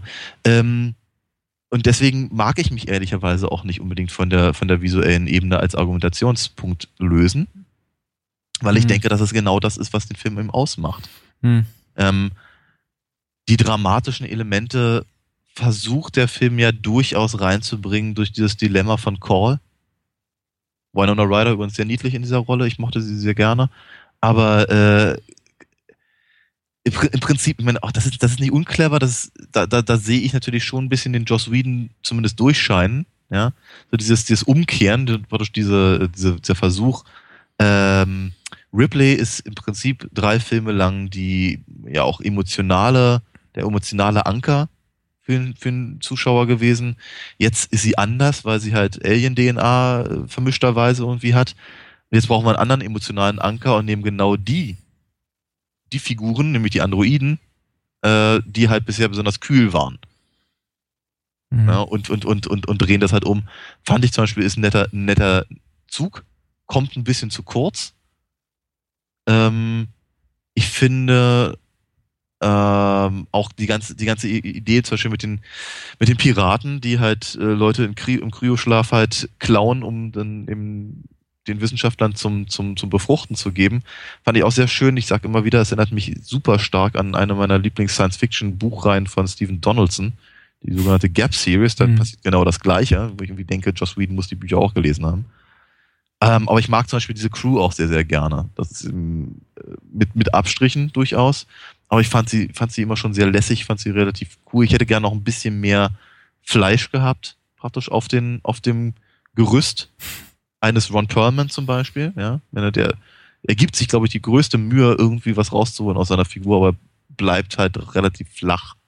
Genauso eben auch, auch äh, Chris, Christy hieß er so, ja. Mhm. Auch eine, eine, eine schöne Idee aber vermutlich eher in einer Serie, wo, wo sich die Figuren dann entwickeln können. Ich glaube, ich glaube, zu der Zeit war Joss Whedon zum Beispiel auch noch nicht so richtig in der Lage, seine, seine, seine Ideen in 90 Minuten zu bringen. Mhm. Ich, ja, ich glaube, man, wobei ich mich ertappt habe, weil ich den Film jetzt auch ein paar Jahre nicht gesehen hatte, ist, äh, glaube ich, von Ron Perlmans Rolle mehr zu erwarten, als sie tatsächlich hergibt. Und ich meine, es liegt ja auch nicht zuletzt einfach daran, dass 1997 äh, Ron Perlman nicht der, naja, nicht der B-Star ist oder die diese relative Berühmtheit besitzt, die er heute besitzt, dadurch, dass er eben in einer, in einer erfolgreichen Fernsehserie die Hauptrolle mitgespielt hat und irgendwie Hellboy war ein paar Jahre später. Und äh, mhm. äh, 97 war eben noch eine andere Zeit für äh, Ron Perlman, als wir ihn hauptsächlich irgendwie aus, aus, aus Direct-to-Video-Streifen kannte und vielleicht aus ein, zwei äh, Guillermo del Toro-Produktionen auf Spanisch und äh, das äh, naja, insofern. Hm? Naja, entschuldige bitte, aber er hatte in den 80ern hat er gemacht, am Anfang war das Feuer, dann der Name der Rose und äh, die Schön und das Biest-Serie. Ja, aber also war schon der, durchaus der, ein bekanntes ja. Gesicht zu dem. Aber das sind, das sind, das sind, das sind Programmkinostreifen. Und der Name der Rose, also ich weiß nicht, ob sich irgendjemand aus, aus, aus, an, an eine Missgestalten aus der Name der Rose oh, ja. wirklich für 97 noch erinnerte. Oh doch, doch. Oh doch, doch. glaube, das ich, war, ich glaube, das war die, das war die erste ähm, also die meisten Leute, die ich kannte, waren für den, für die war das die erste, ähm, der erste Angriffspunkt. Ach, ist das doch der hier aus, ne? Und dann Aber kam dann, halt erst die anderen. Äh, ja, dann du, dann, dann, dann kennen wir die gleichen Leute und ich war irgendwie auch ähnlich gepolt. ich habe mich ja auch auf Ron Perlman gefreut und habe ihn gefreut, ihn da, darin zu sehen. Aber ich habe eben dann auch in so meinem Freundeskreis äh, meistens gehört, so wer, wer war der Typ nochmal? Den habe ich schon mal irgendwo gesehen. Aha. Aber äh, na gut, irgendwie sei es drum. Ich habe, ähm, okay. ich, ich kann, ich kann dir auch dein, ich kann dir den, Versuch oder irgendwie, ich kann jetzt auch nicht abstreitig machen, das, was du berichtest, was du magst und was dir gut gefällt, weil ich es auch gut finde. Ich habe auch die Referenzen teilweise erkannt. Ich finde auch irgendwie einige Anspielungen sehr schön. Der Film hat so ein paar, paar Twists und Kniffe und vor allem auch auf der darstellerischen Seite äh, viel zu bieten, was mir irgendwie gut gefällt. Aber es gibt eben einfach so, so, so einen grundsätzlichen Bruch in der Erzählweise des Films, der für mich eben nicht in die Reihe passt. Und es wäre für mich irgendwie vergleichbar als damit, wenn man irgendwie eine Reihe wie irgendwie äh, Piraten der Karibik anfängt und irgendwie nach dem dritten Teil sich dazu entschließt, jetzt machen wir aber irgendwie eine, eine, eine ab 18 Splatter-Comedy daraus. Ähm, und es, es, es, es passt einfach nicht. Aber irgendwie mit derselben Story und mit denselben Figuren. Denn der Film ist irgendwie, Alien Resurrection ist unglaublich explizit in seiner Gewalterstellung. Er ist ja. irgendwie brachial. Er ist, ähm, er, ist, er ist frech. Er springt einen an und irgendwie all so die Sachen, die cool klingen, jetzt so, wenn ich sie ausspreche und wenn ich sie wahrscheinlich auch niederschreiben würde, funktionieren für mich dann eben nicht auf der Leinwand oder auf dem Bildschirm, wenn ich das sehe. Diese ganzen äh, lustigen Gags, dass irgendwie Leute auf eine amüsante Art und Weise umgebracht werden, wie irgendwie jetzt irgendwie mit dem, mit dem, mit dem Laserstrahl irgendwie, der abgefälscht wird durch da, durch, durch so einen Stahlträger und dann jemand im Kopf rast, was irgendwie ein besonders cooler Moment wohl sein soll. Oder Dan Hedayas Tod, der irgendwie für, für, für einen müden Gag gebraucht wird und er darf noch ein letztes Mal chargieren. Diese ganze Nummer mit den, mit den, mit den, mit den Türöffnungssensoren, die sich irgendwie durch Anhauchen öffnen. Was ist denn das für eine scheiß Idee? Ich meine, entschuldige mal. Ich meine, das, ist, das sind so Ideen, das, Entschuldigung, die, die fallen einem besoffenen äh, Genet irgendwie nachts auf dem Klo ein. Also, ganz ehrlich, zu sagen, ich, hab, ich gucke mir die ersten drei Teile an und mache jetzt ein Sequel, für das ich irgendwie eine Menge Kohle kassiere, für das mich das Studio angeheuert hat. Und ich weiß nicht, ob es von Whedon stammt oder von ihm oder von irgendeinem Set-Designer die Idee. Aber zu sagen wirklich, ich bin mir bewusst über die Existenz dreier Filme bisher, die solche Elemente überhaupt nicht hatten hatten und ich mache jetzt den vierten Teil, der spielt 200 Jahre weiter in der Zukunft. Ich gebe mir null Mühe, diese Zukunft, die ich da zeige, irgendwie technisch weiterzuentwickeln. Ich nehme einfach nur die Designs aus dem vorhergehenden Film äh, und mache davon irgendwie eine Variation und ergänze das Ganze um irgendwie blödsinnige technische Gimmicks wie irgendwie so ein Atemsensor. Das ist einfach, ich finde das faul und doof und einfach nachlässig. Und ich find's ich find's ich find's frech. Ich find's mhm. frech äh, von von einem Filmemacher und von einem Studio und von den Produzenten die irgendwie eine Menge Geld in die Hand gedrückt bekommen zu sagen macht irgendwas drauf und ihnen irgendwie völlige Narrenfreiheit fast haben damit zu machen was sie wollen.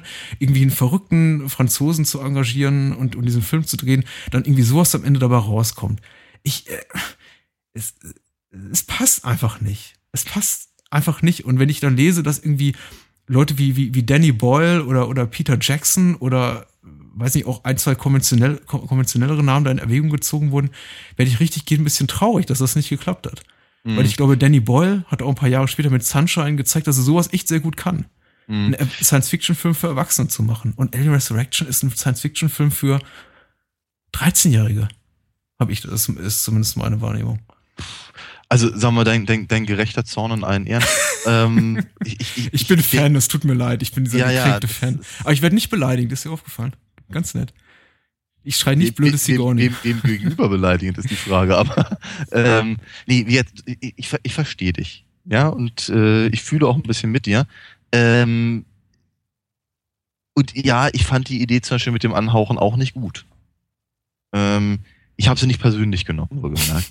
ähm, ich habe einfach eher das Gefühl, dass also wenn Junet sich überhaupt für irgendetwas anderes interessiert, außer für seine eigene Optik, hm.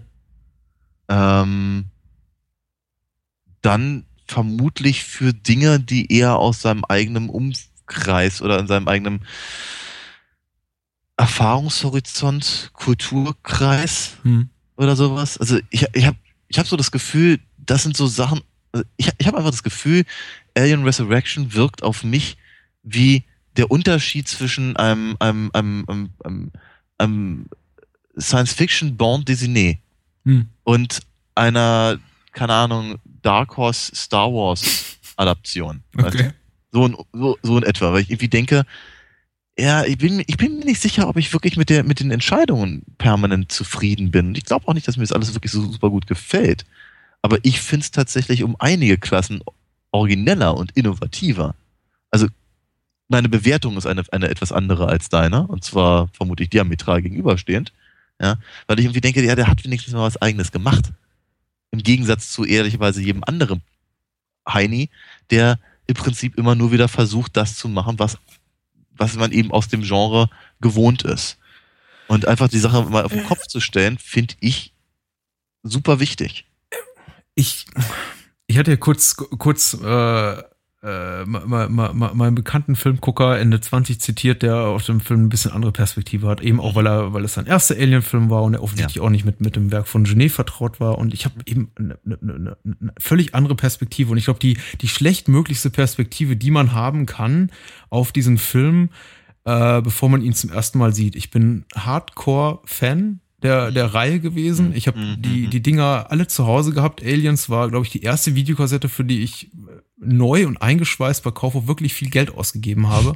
Ja, das äh, äh, und das Alien Box Set habe ich so oft gekauft, ich kann gar nicht mehr mitzählen. Ich habe, glaube ich, jede Veröffentlichung damit da mitgenommen und irgendwie immer ausgetauscht gegen die nächstbessere Version, wenn immer eine rauskam. Also ich war wirklich auch irgendwie, egal ob im Kino oder im Heimkino, sehr, sehr involviert mit der Reihe. Mhm, und mhm. ich war gleichzeitig eben auch zu dem damaligen Zeitpunkt schon so vertraut mit äh, Jean-Pierre Genets und Marc Caro, sein damaliger Kollaborateurs äh, Werk, wie es eben nur ging. Ich hatte ja. sowohl äh, Stadt der verlorenen Kinder als auch Delikatessen irgendwie im ZDF oder im dritten oder wo auch immer die Dinger liefen aufgenommen und habe die auf Endlosschleife quasi irgendwie wiedergegeben mit, mit meinem, mit, mit dem Videoplayer, den wir irgendwie zu Hause stehen hatten, hatte die nochmal und nochmal und nochmal und nochmal gesehen. Und ähm, ich war mit dem Stil von ihm schon sehr, sehr extrem vertraut. Und das, was du dann irgendwie im Jahr 97, und du hast ja auch gesagt, du hast Delikatessen wahrscheinlich vorher auch schon gesehen, mhm. aber vielleicht irgendwie nicht so, so präsent gehabt wie ich. Ja. Äh, was ich dann eben dann auf der Leinwand gesehen habe in Alien, das waren eben, das war eben die Ästhetik, das waren die Stilmittel, das waren die Figuren, die ich eben schon kannte von Genet. Zugegeben in einer etwas äh, schwächeren Form. Also äh, Alien Resurrection würde ich jetzt nicht auf einer ästhetischen Ebene mit Delikatessen oder, oder, oder äh, statt der verlorenen Kinder vergleichen. Nee, nee. Aber da steckte schon wahnsinnig viel davon drin. Nur eben nicht so richtig. Und für mhm. Alien-Film dann hat's auch nicht gereicht. Und diese, diese, diese diese, diese bipolare Störung die dieser Film hat, dieses, dieses äh, Hin- und Herspringen zwischen, wir machen jetzt wirklich einen irgendwie Hardcore-Action-Film und der ist richtig blutig und es geht richtig zur Sache und wir haben diese, diese taffen Figuren und die bringen wir möglichst schmerzhaft um und dann erzählen wir noch diese dramatische Geschichte nebenbei von, von Ripley, aber auch Call.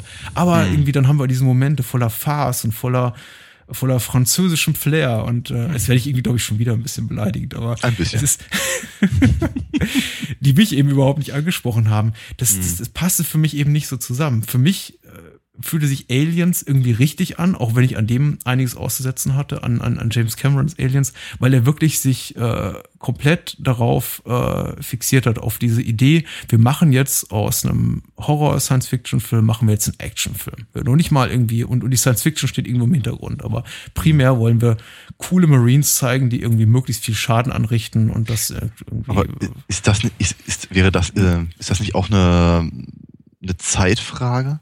Und Alien also Resurrection äh, weiß nicht, was es will, ja. ja. Nee, äh, meine, ist es nicht einfach auch so, dass, äh, dass genau diese, dass, dass diese cool, coole Marine-Nummer halt äh, 86 oder wann es war, oder ja. 87, ja, äh, eben natürlich einfach mal voll angesagt war und genau das das aktuelle Schei äh, heiße scheiße Ding äh, war, scheiß heiße Ding. Ja. ähm, und eben, äh, äh, ich bin mir zum Beispiel nicht so richtig sicher, ob man das heute so machen könnte. Ich will das ja auch nicht wieder haben.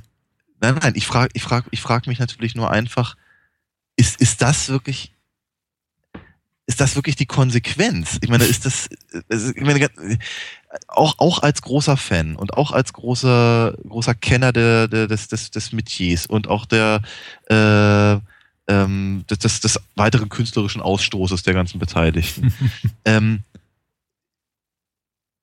zu, ich meine, ganz ehrlich, dieses, dieses ähm, okay, hier hat ein großer Regisseur was ganz, ganz Tolles gemacht, das kannten wir bisher noch gar nicht. Und, äh, und äh, Science Fiction mit Horror zu verbinden, oh wow. Und das mache ich jetzt alles nicht, sondern ich zeige alles in Großaufnahme und statte die Figuren alle mit großen Wummen äh, aus, weil das ist das, was ich jetzt gerade total toll finde. Hätte genauso nach hinten losgehen können, hm. wenn die Zeit nicht dafür bereit gewesen wäre. Das ist mein Punkt. Weißt du? Willst du damit andeuten, Alien Resurrection war zu progressiv für 1997? Im Prinzip ja, natürlich, ja. ja. Mhm. Also ich meine, der, der, der, Umkehrschluss war jetzt nicht unbedingt mein, mein, mein Hauptpunkt, wohlgemerkt, ja. Ähm, aber prinzipiell ja, warum nicht? Ich glaube hm. ich glaub, ich glaub, glaub im Übrigen auch nicht, dass der Film heute ankommen würde. Ja. ja. Ähm, also, ich habe das mein Problem jetzt auf einer auf einer als Rezensent, als Podcaster, als irgendwie oder als jemand, der versucht irgendwie kritisch, aber irgendwie nachvollziehbar kritisch mit dem Film irgendwie zu verfahren und irgendwie zu benennen, was mich stört, ohne jetzt abzudriften in, ja, das fand ich aber doof und das fand ich jetzt hm. nicht so doof und das hat mir gefallen und das mag ich einfach und oh, oh, wie auch immer.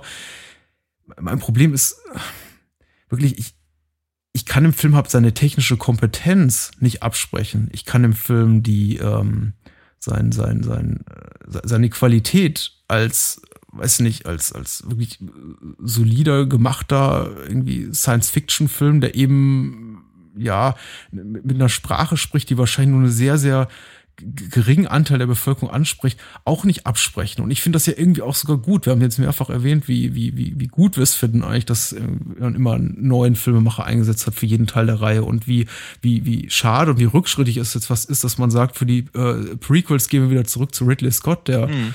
ja mittlerweile ja auch am, am Stock geht. Mhm. und äh, vielleicht mal irgendwie so ein bisschen äh, jüngere Leute nachrücken lassen könnte. Aber nein, ähm, ich finde prinzipiell macht der Film eben einiges richtig in der Besetzung, in der Ausführung. Es, er hat irgendwie durchaus seinen Moment und ich glaube, ich wäre dem Film noch nicht mal so böse, wenn er wirklich gesagt hätte, wir sind jetzt eine Farce, wir machen jetzt irgendwie äh, äh, Delikatessen mit Aliens. Und ähm, ja. wir machen einen Film, der ja irgendwie die, die, die, die Tonalität hat, die eben die die die äh, Genet und Caro Filme bis bis dato hatten aber mhm. eben diese die, diese dieses Hybrid aus aus äh, ja so so so ein Hauch ähm, Genet Charme und aber dann irgendwie doch äh, beinharte Alien-Action, weil wir müssen irgendwie mhm. Ärsche in die Kinosessel bekommen, die eben Tickets kaufen. Dazu gehören eben auch 12-, 14-jährige Jungs, die irgendwie auf diesen Scheiß abfahren, auf Wummen und irgendwie äh, taffe Kerle, die irgendwie hab sich, sich mit Aliens battlen, yeah. Und, und, und splatterige Effekte, das muss irgendwie auch alles noch rein. Gleichzeitig haben wir aber eben diese, diese weibliche Protagonistin, die auch irgendwie die, die die ganze Reihe verkörpert, die für die ganze Reihe steht, der wir auch gerecht werden müssen. Sigourney Weaver war damals irgendwie so auf der auf dem auf dem Höhepunkt ihres Stardaseins ange angekommen. Die konnte auch sicher, sicher einiges verlangen.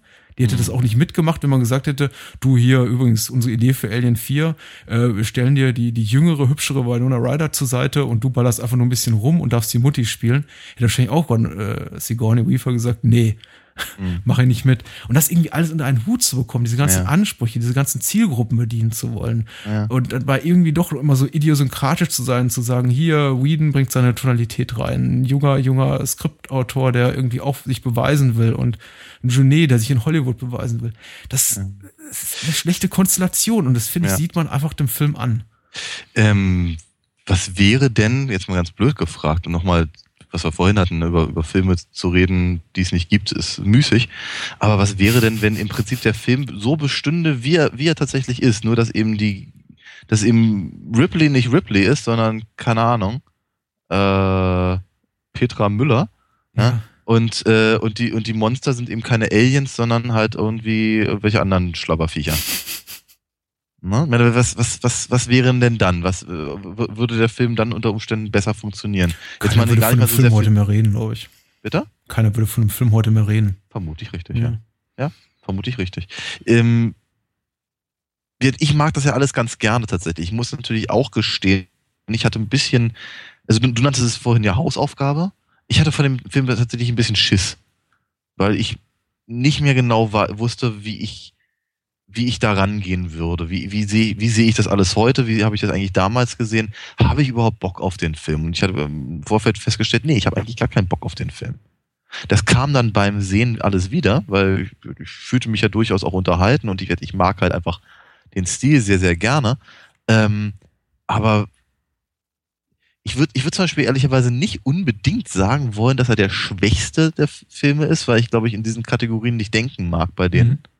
Ähm, aber er ist tatsächlich der, der Film, auf den ich am wenigsten Lust hatte, als wir am Anfang gesagt haben, lass uns, äh, am Anfang des Jahres gesagt haben, lass uns mal alle Alien-Filme und was da dazugehört durchexerzieren.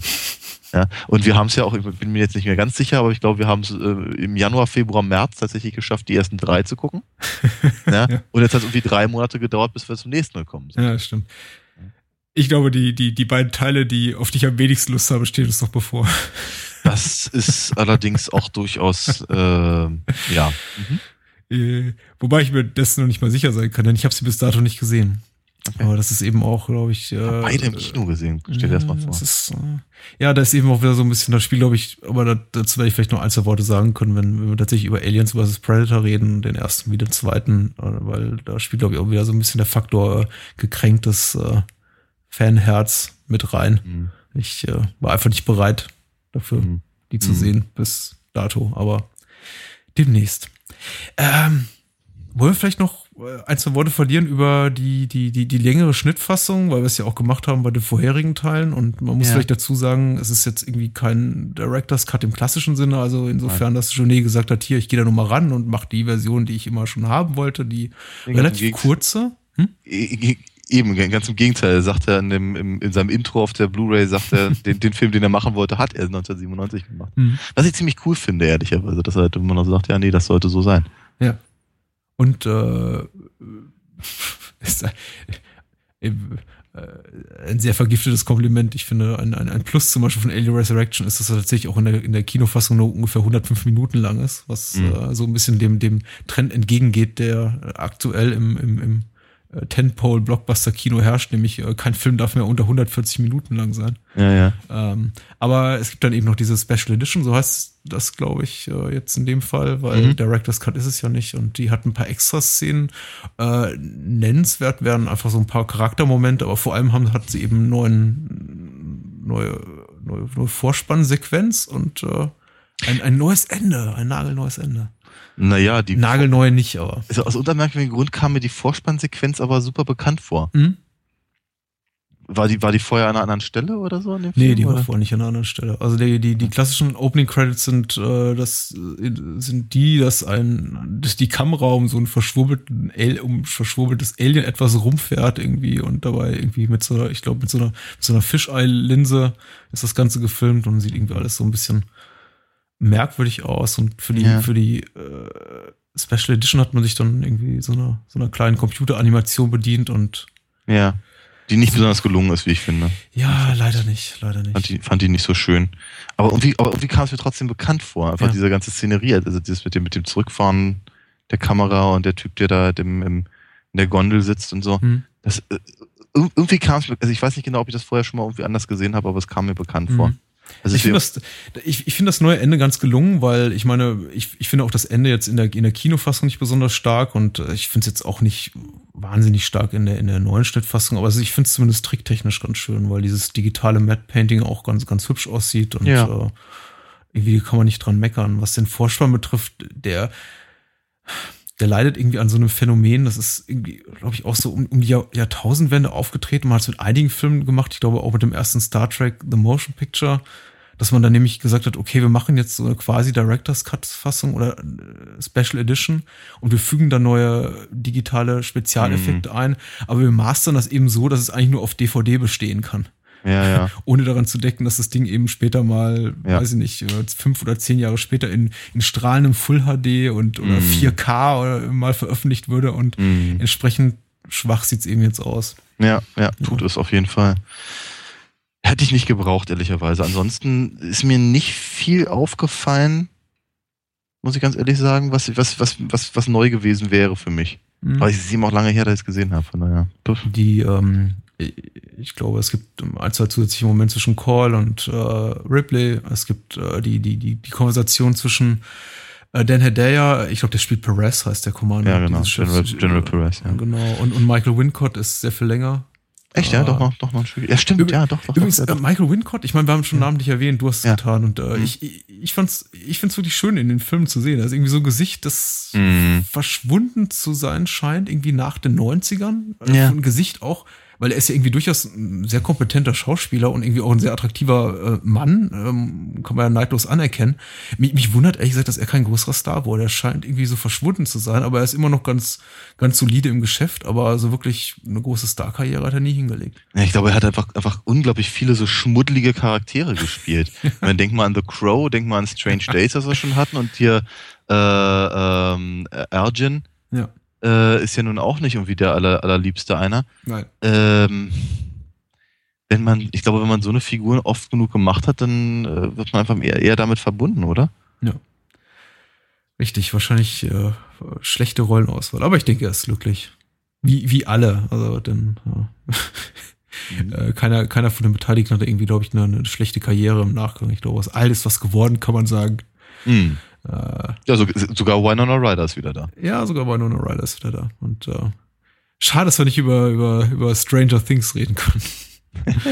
der, äh, der große Hype, der gerade da abläuft, äh, mit dem ich gar nichts anfangen kann. Von dem äh, ich äh, sa sagen wollte, äh, äh, bezüglich Stranger Things, um das irgendwie kurz äh, na, im, im Nachgang noch irgendwie so, so mitzuschicken, in, als kleine Referenz auch nochmal zum ersten Film, über den wir gesprochen haben, Killer Clowns. Das ist auch so eine Serie, genau wie Killer Clowns auch ein Film ist, den ich, glaube ich, mit 14 oder 16 total toll gefunden hätte. Hm. Das hätte mich wahnsinnig angesprochen, aber äh, ich muss mich da immer dran erinnern, dass diese Filme und genau wie auch diese Netflix-Serie, glaube ich, nicht wirklich für mich gemacht ist, mit mir als Zielgruppe im Kopf, mit dem irgendwie abgeklärten, über 30-jährigen, weiß nicht, ehemaligen äh, Filmstudenten, der denkt, er hat irgendwie so die Weisheit mit der großen Suppenkelle gefressen und guckt sich das jetzt eben an und versucht nochmal sich so ganz unbefangen wie ein kleines Kind zu amüsieren. Das funktioniert eben nicht und äh, Hm. Äh, mit Stranger Things ging es mir eben ähnlich, wenn ich immer irgendwie in jeder Szene das Gefühl habe, ah, okay, das ist wie ein Goonies, das ist wie ein Shining, das ist wie ein, Hm. was weiß ich, E.T. Und äh, egal, wir reden nicht darüber. Es tut mir leid, ich musste gerade abdriften. Ich habe zu viel Positives über Stranger Things gehört und ich bin irgendwie, stehe dem Ganzen mit einem großen Fragezeichen gegenüber. Ich habe ich hab ehrlicherweise noch so gut wie gar nichts gehört, von daher. Oh, oh. Es ist das, das Hot Topic gerade in meinem, ähm, Ja. äh, in, in, in meiner Facebook- und Twitter-Blase. und ich glaube, jeder Mann über 40 fühlt sich irgendwie zurückerinnert an all die Filme, die er mal mochte, als er irgendwie klein war, Anfang, Mitte der 80er und findet das Okay. alles ganz dufte. Du meinst, es wäre eine Serie für mich? Äh, ich weiß nicht, ich weiß nicht, ob sie dir nicht irgendwie zu anbiedernd wäre an Mhm. das, was du gerne magst. Es kommt, glaube ich, darauf an, wie satt man den ganzen Retro- und Nostalgie-Hype hat, der gerade abgeht. So von Ja. wir Kinder der 80er, wir haben's doch drauf und haha. Naja, Aber ähm, mal so, mal so. Kommt Ja. es ich glaube, es ist tagesformabhängig und bei klarer Sicht und wenn, wenn, man, wenn mein Beutel wieder geleert wird und ja, ja, ja. Der Beutel wieder gelernt wird. Ach ja, von der, Äh, von der, von der Krankenschwester, ja. Jeden ja, Morgen. ja, So. ja. Ja, Alien Resurrection, irgendwie, ich, ich meine, ich hatte jetzt auch zum, zum dritten Teil keine unbefangen positive Meinung. Auch den kann ich irgendwie auch nur mit, mit, mit Einschränkungen mögen, wobei ich ihn auch lieber mag als diesen Teil, weil für mich noch relativ mehr funktioniert. Aber äh, letztendlich summa summarum und summa cum laude und haha, nochmal einen kleinen Gag hinterhergeschoben, ist, äh, Danke ich dir auch ja, für, es, kann ich dem Film eben auch wiederum nicht böse sein, weil er versucht wenigstens was Neues. Und äh, schlimmer als äh, mal irgendwie grandios zu scheitern, ist er leider in meinen Augen. Ambitioniert zu scheitern, ist es ist noch nicht mal zu versuchen. Mhm. Und äh, Alien Resurrection hat wenigstens mal was versucht. Auch auf Seite der Produzenten, auf Seite des Autors, auf Seite des Regisseurs. Und äh, dass das jetzt überhaupt nicht meine Sensibilität und meinen Nerv trifft, ist äh, am Ende des Tages eben mein Problem. Dann muss ich leben. Ja, ja, aber ich glaube, es- ich glaube, es ist halt irgendwie, es ist, es ist so ein so häufiges Problem. Also von daher habe ich eben schon durchaus das Gefühl, dass, äh, dass das, was du ja auch durchaus versuchst, äh, versucht hast zu erklären, äh, eine sehr, äh, eine sehr verbreitete Ansicht ist. Vermutlich, vermutlich selten so schön formuliert wie von dir. Ja? Dankeschön. Weil die, nee, weil die meisten, meisten anderen sagen, aber äh, der ist doch scheiße. Naja, und dann beschränkt sich ehrlicherweise die Diskussion darauf. Ähm, von daher war mir das, war mir das auch durchaus lieber. Ich, ich keine Ahnung, ich glaube, ich, ich, glaub, ich habe einfach gar nicht so einen großen Platz eigentlich für, für, für den Film in meinen, in meinen Gedanken oder, oder, oder in meinem persönlichen Fandom. Mhm. Ähm, aber das, was ich jetzt eben bei der, bei der erneuten Sichtung gesehen habe, mag ich eigentlich schon ganz gerne. Ja? Mhm. Ich finde ich finde halt, der Film kriegt an, an, an vielen Stellen unberechtigten, unberechtigtes Feuer. An anderen Stellen sehr wohl berechtigt, wohlgemerkt. Ja. Aber ich bin mir halt, also ich, ich, ich, ich glaube nicht, dass, dass, dass der Film halt wirklich zumindest, ich glaube, ich glaube, es ist niemand ausgezogen, um diese, um diese Reihe kaputt zu machen, wie es ja gerne mal irgendwie vermittelt wird. Ja. Nein, nein, nein. Und ähm, ich bin mir auch dessen bewusst und ich hoffe, das haben wir jetzt irgendwie auch in, unserer, äh, in unserem Gespräch hier und insbesondere in dem, was ich jetzt gesagt habe, vielleicht auch was, was teilweise sehr, sehr harsh war, auch trotzdem so vermitteln können, dass es äh, keineswegs meine Intention ist, irgendwie sowas wie, wie, wie rückschrittiges Gedankengut oder irgendwie rückschrittige Machart von Filmen zu fördern. Insofern, dass ich sage, Filme müssen, Filme einer Reihe müssen immer so mhm. quasi der, der Tonalität und äh, äh, äh, Folgen und der Erzählstruktur, die eben die mhm. Vorgänger äh, da vorgelegt haben. Ich meine, das macht jetzt Marvel schon die ganze Zeit und mm. jeder, der uns regelmäßig zuhört, weiß, wie sehr mich das auch langweilt. Also ich möchte schon gern Neues, aber ich möchte eben gerne Neues in einer Form, die irgendwie trotzdem noch sowas zeigt wie, wie Respekt gegenüber den, den, den Wurzeln mm. der Reihe. Und das geht eben für mich hier verloren. Und äh, Unverständlicherweise auf jeden Fall, ja, doch durchaus. Also deswegen sage ich ja, ich, ich versuche das ja durchaus zu verstehen. Ich sehe es halt nur ein bisschen weniger äh, harsh einfach, ja. Mal gucken, wo die Diskussion der Alien-Reihe noch hinführt. Ich glaube, uns stehen noch ein paar schöne Episodchen bevor. ich, ich, ich glaube, ich meine, ohne, ohne zu viel versprechen zu wollen, ich glaube nicht, dass wir nochmal äh, eine Diskussion so abweichend äh, führen werden, wie heute haben. Na gut. Aber vielleicht, vielleicht täusche ich mich. Hm? Mal gucken. Vielleicht täusche ich mich. Mal gucken, mal gucken, mal gucken. Ja. Ich habe gehört, äh, äh, Alien vs. Predator Requiem ist so düster, dass man eh kaum was sieht. Also, vielleicht reden wir einfach nur über die Schönheit schwarzer Bilder danach. Aber Daniel, lass uns lieber ja. kurz noch anteasern, was wir nächste Woche machen. Und äh, wie immer, zuletzt möchte ich dir gerne einfach den ersten, äh, den, den Vortritt lassen und äh, einen ein Film deiner Wahl das du vorstellen. ähm, was machen wir denn beim nächsten Das Mal? Thema der nächsten Woche ist Körperhorror. Ach ja, richtig. Ja. Ach ja, richtig. Siehst du, da war's, da war's ja wieder. ähm, dann, dann nehme ich einfach mal, glaube ich, den, den neueren von den beiden. Einfach, weil es mir zumindest vom Regisseur her näher ist, nämlich äh, Kevin Smith ist mal wieder, wieder bei uns, nachdem wir ihn bei Clerks hatten. Und ich glaube, so einige, ein oder zweimal erwähnt, eher, eher auf zumindest deiner Seite negativer Positionierung. Task sein, sein letzter Film, den, äh, ja, vor fast zwei, drei Jahren oder was rausgekommen. Mhm. Und quasi kurz bevor sein neuer Film Yoga Hoses anläuft, nehmen wir uns den mal kurz vor. Zum zweiten, ja, reden wir über einen, einen Klassiker des Horrorkinos, des Körperhorrorkinos und äh, wie sollte es anders sein? Er stammt aus dem Över von äh, David Cronenberg, dem, dem Meister dieses Fachs und äh, es ist Die Fliege aus dem Jahr 1986, dem Remake des äh, 50er Jahre äh, Monster-Horrors äh, mit Gina Davis und Jeff Goldblum. Ne? Genau. Hauptrollen.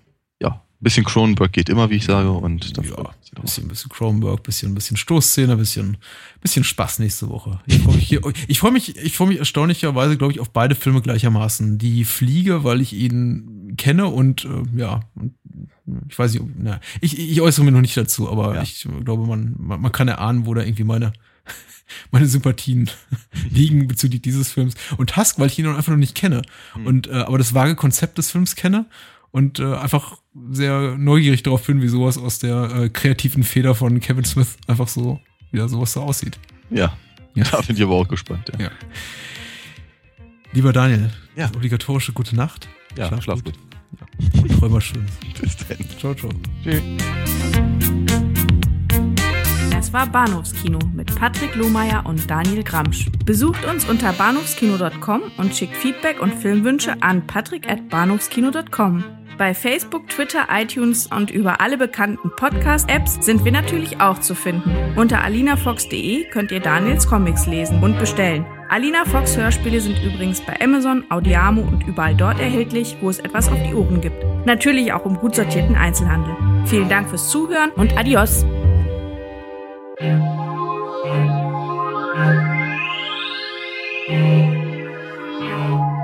you.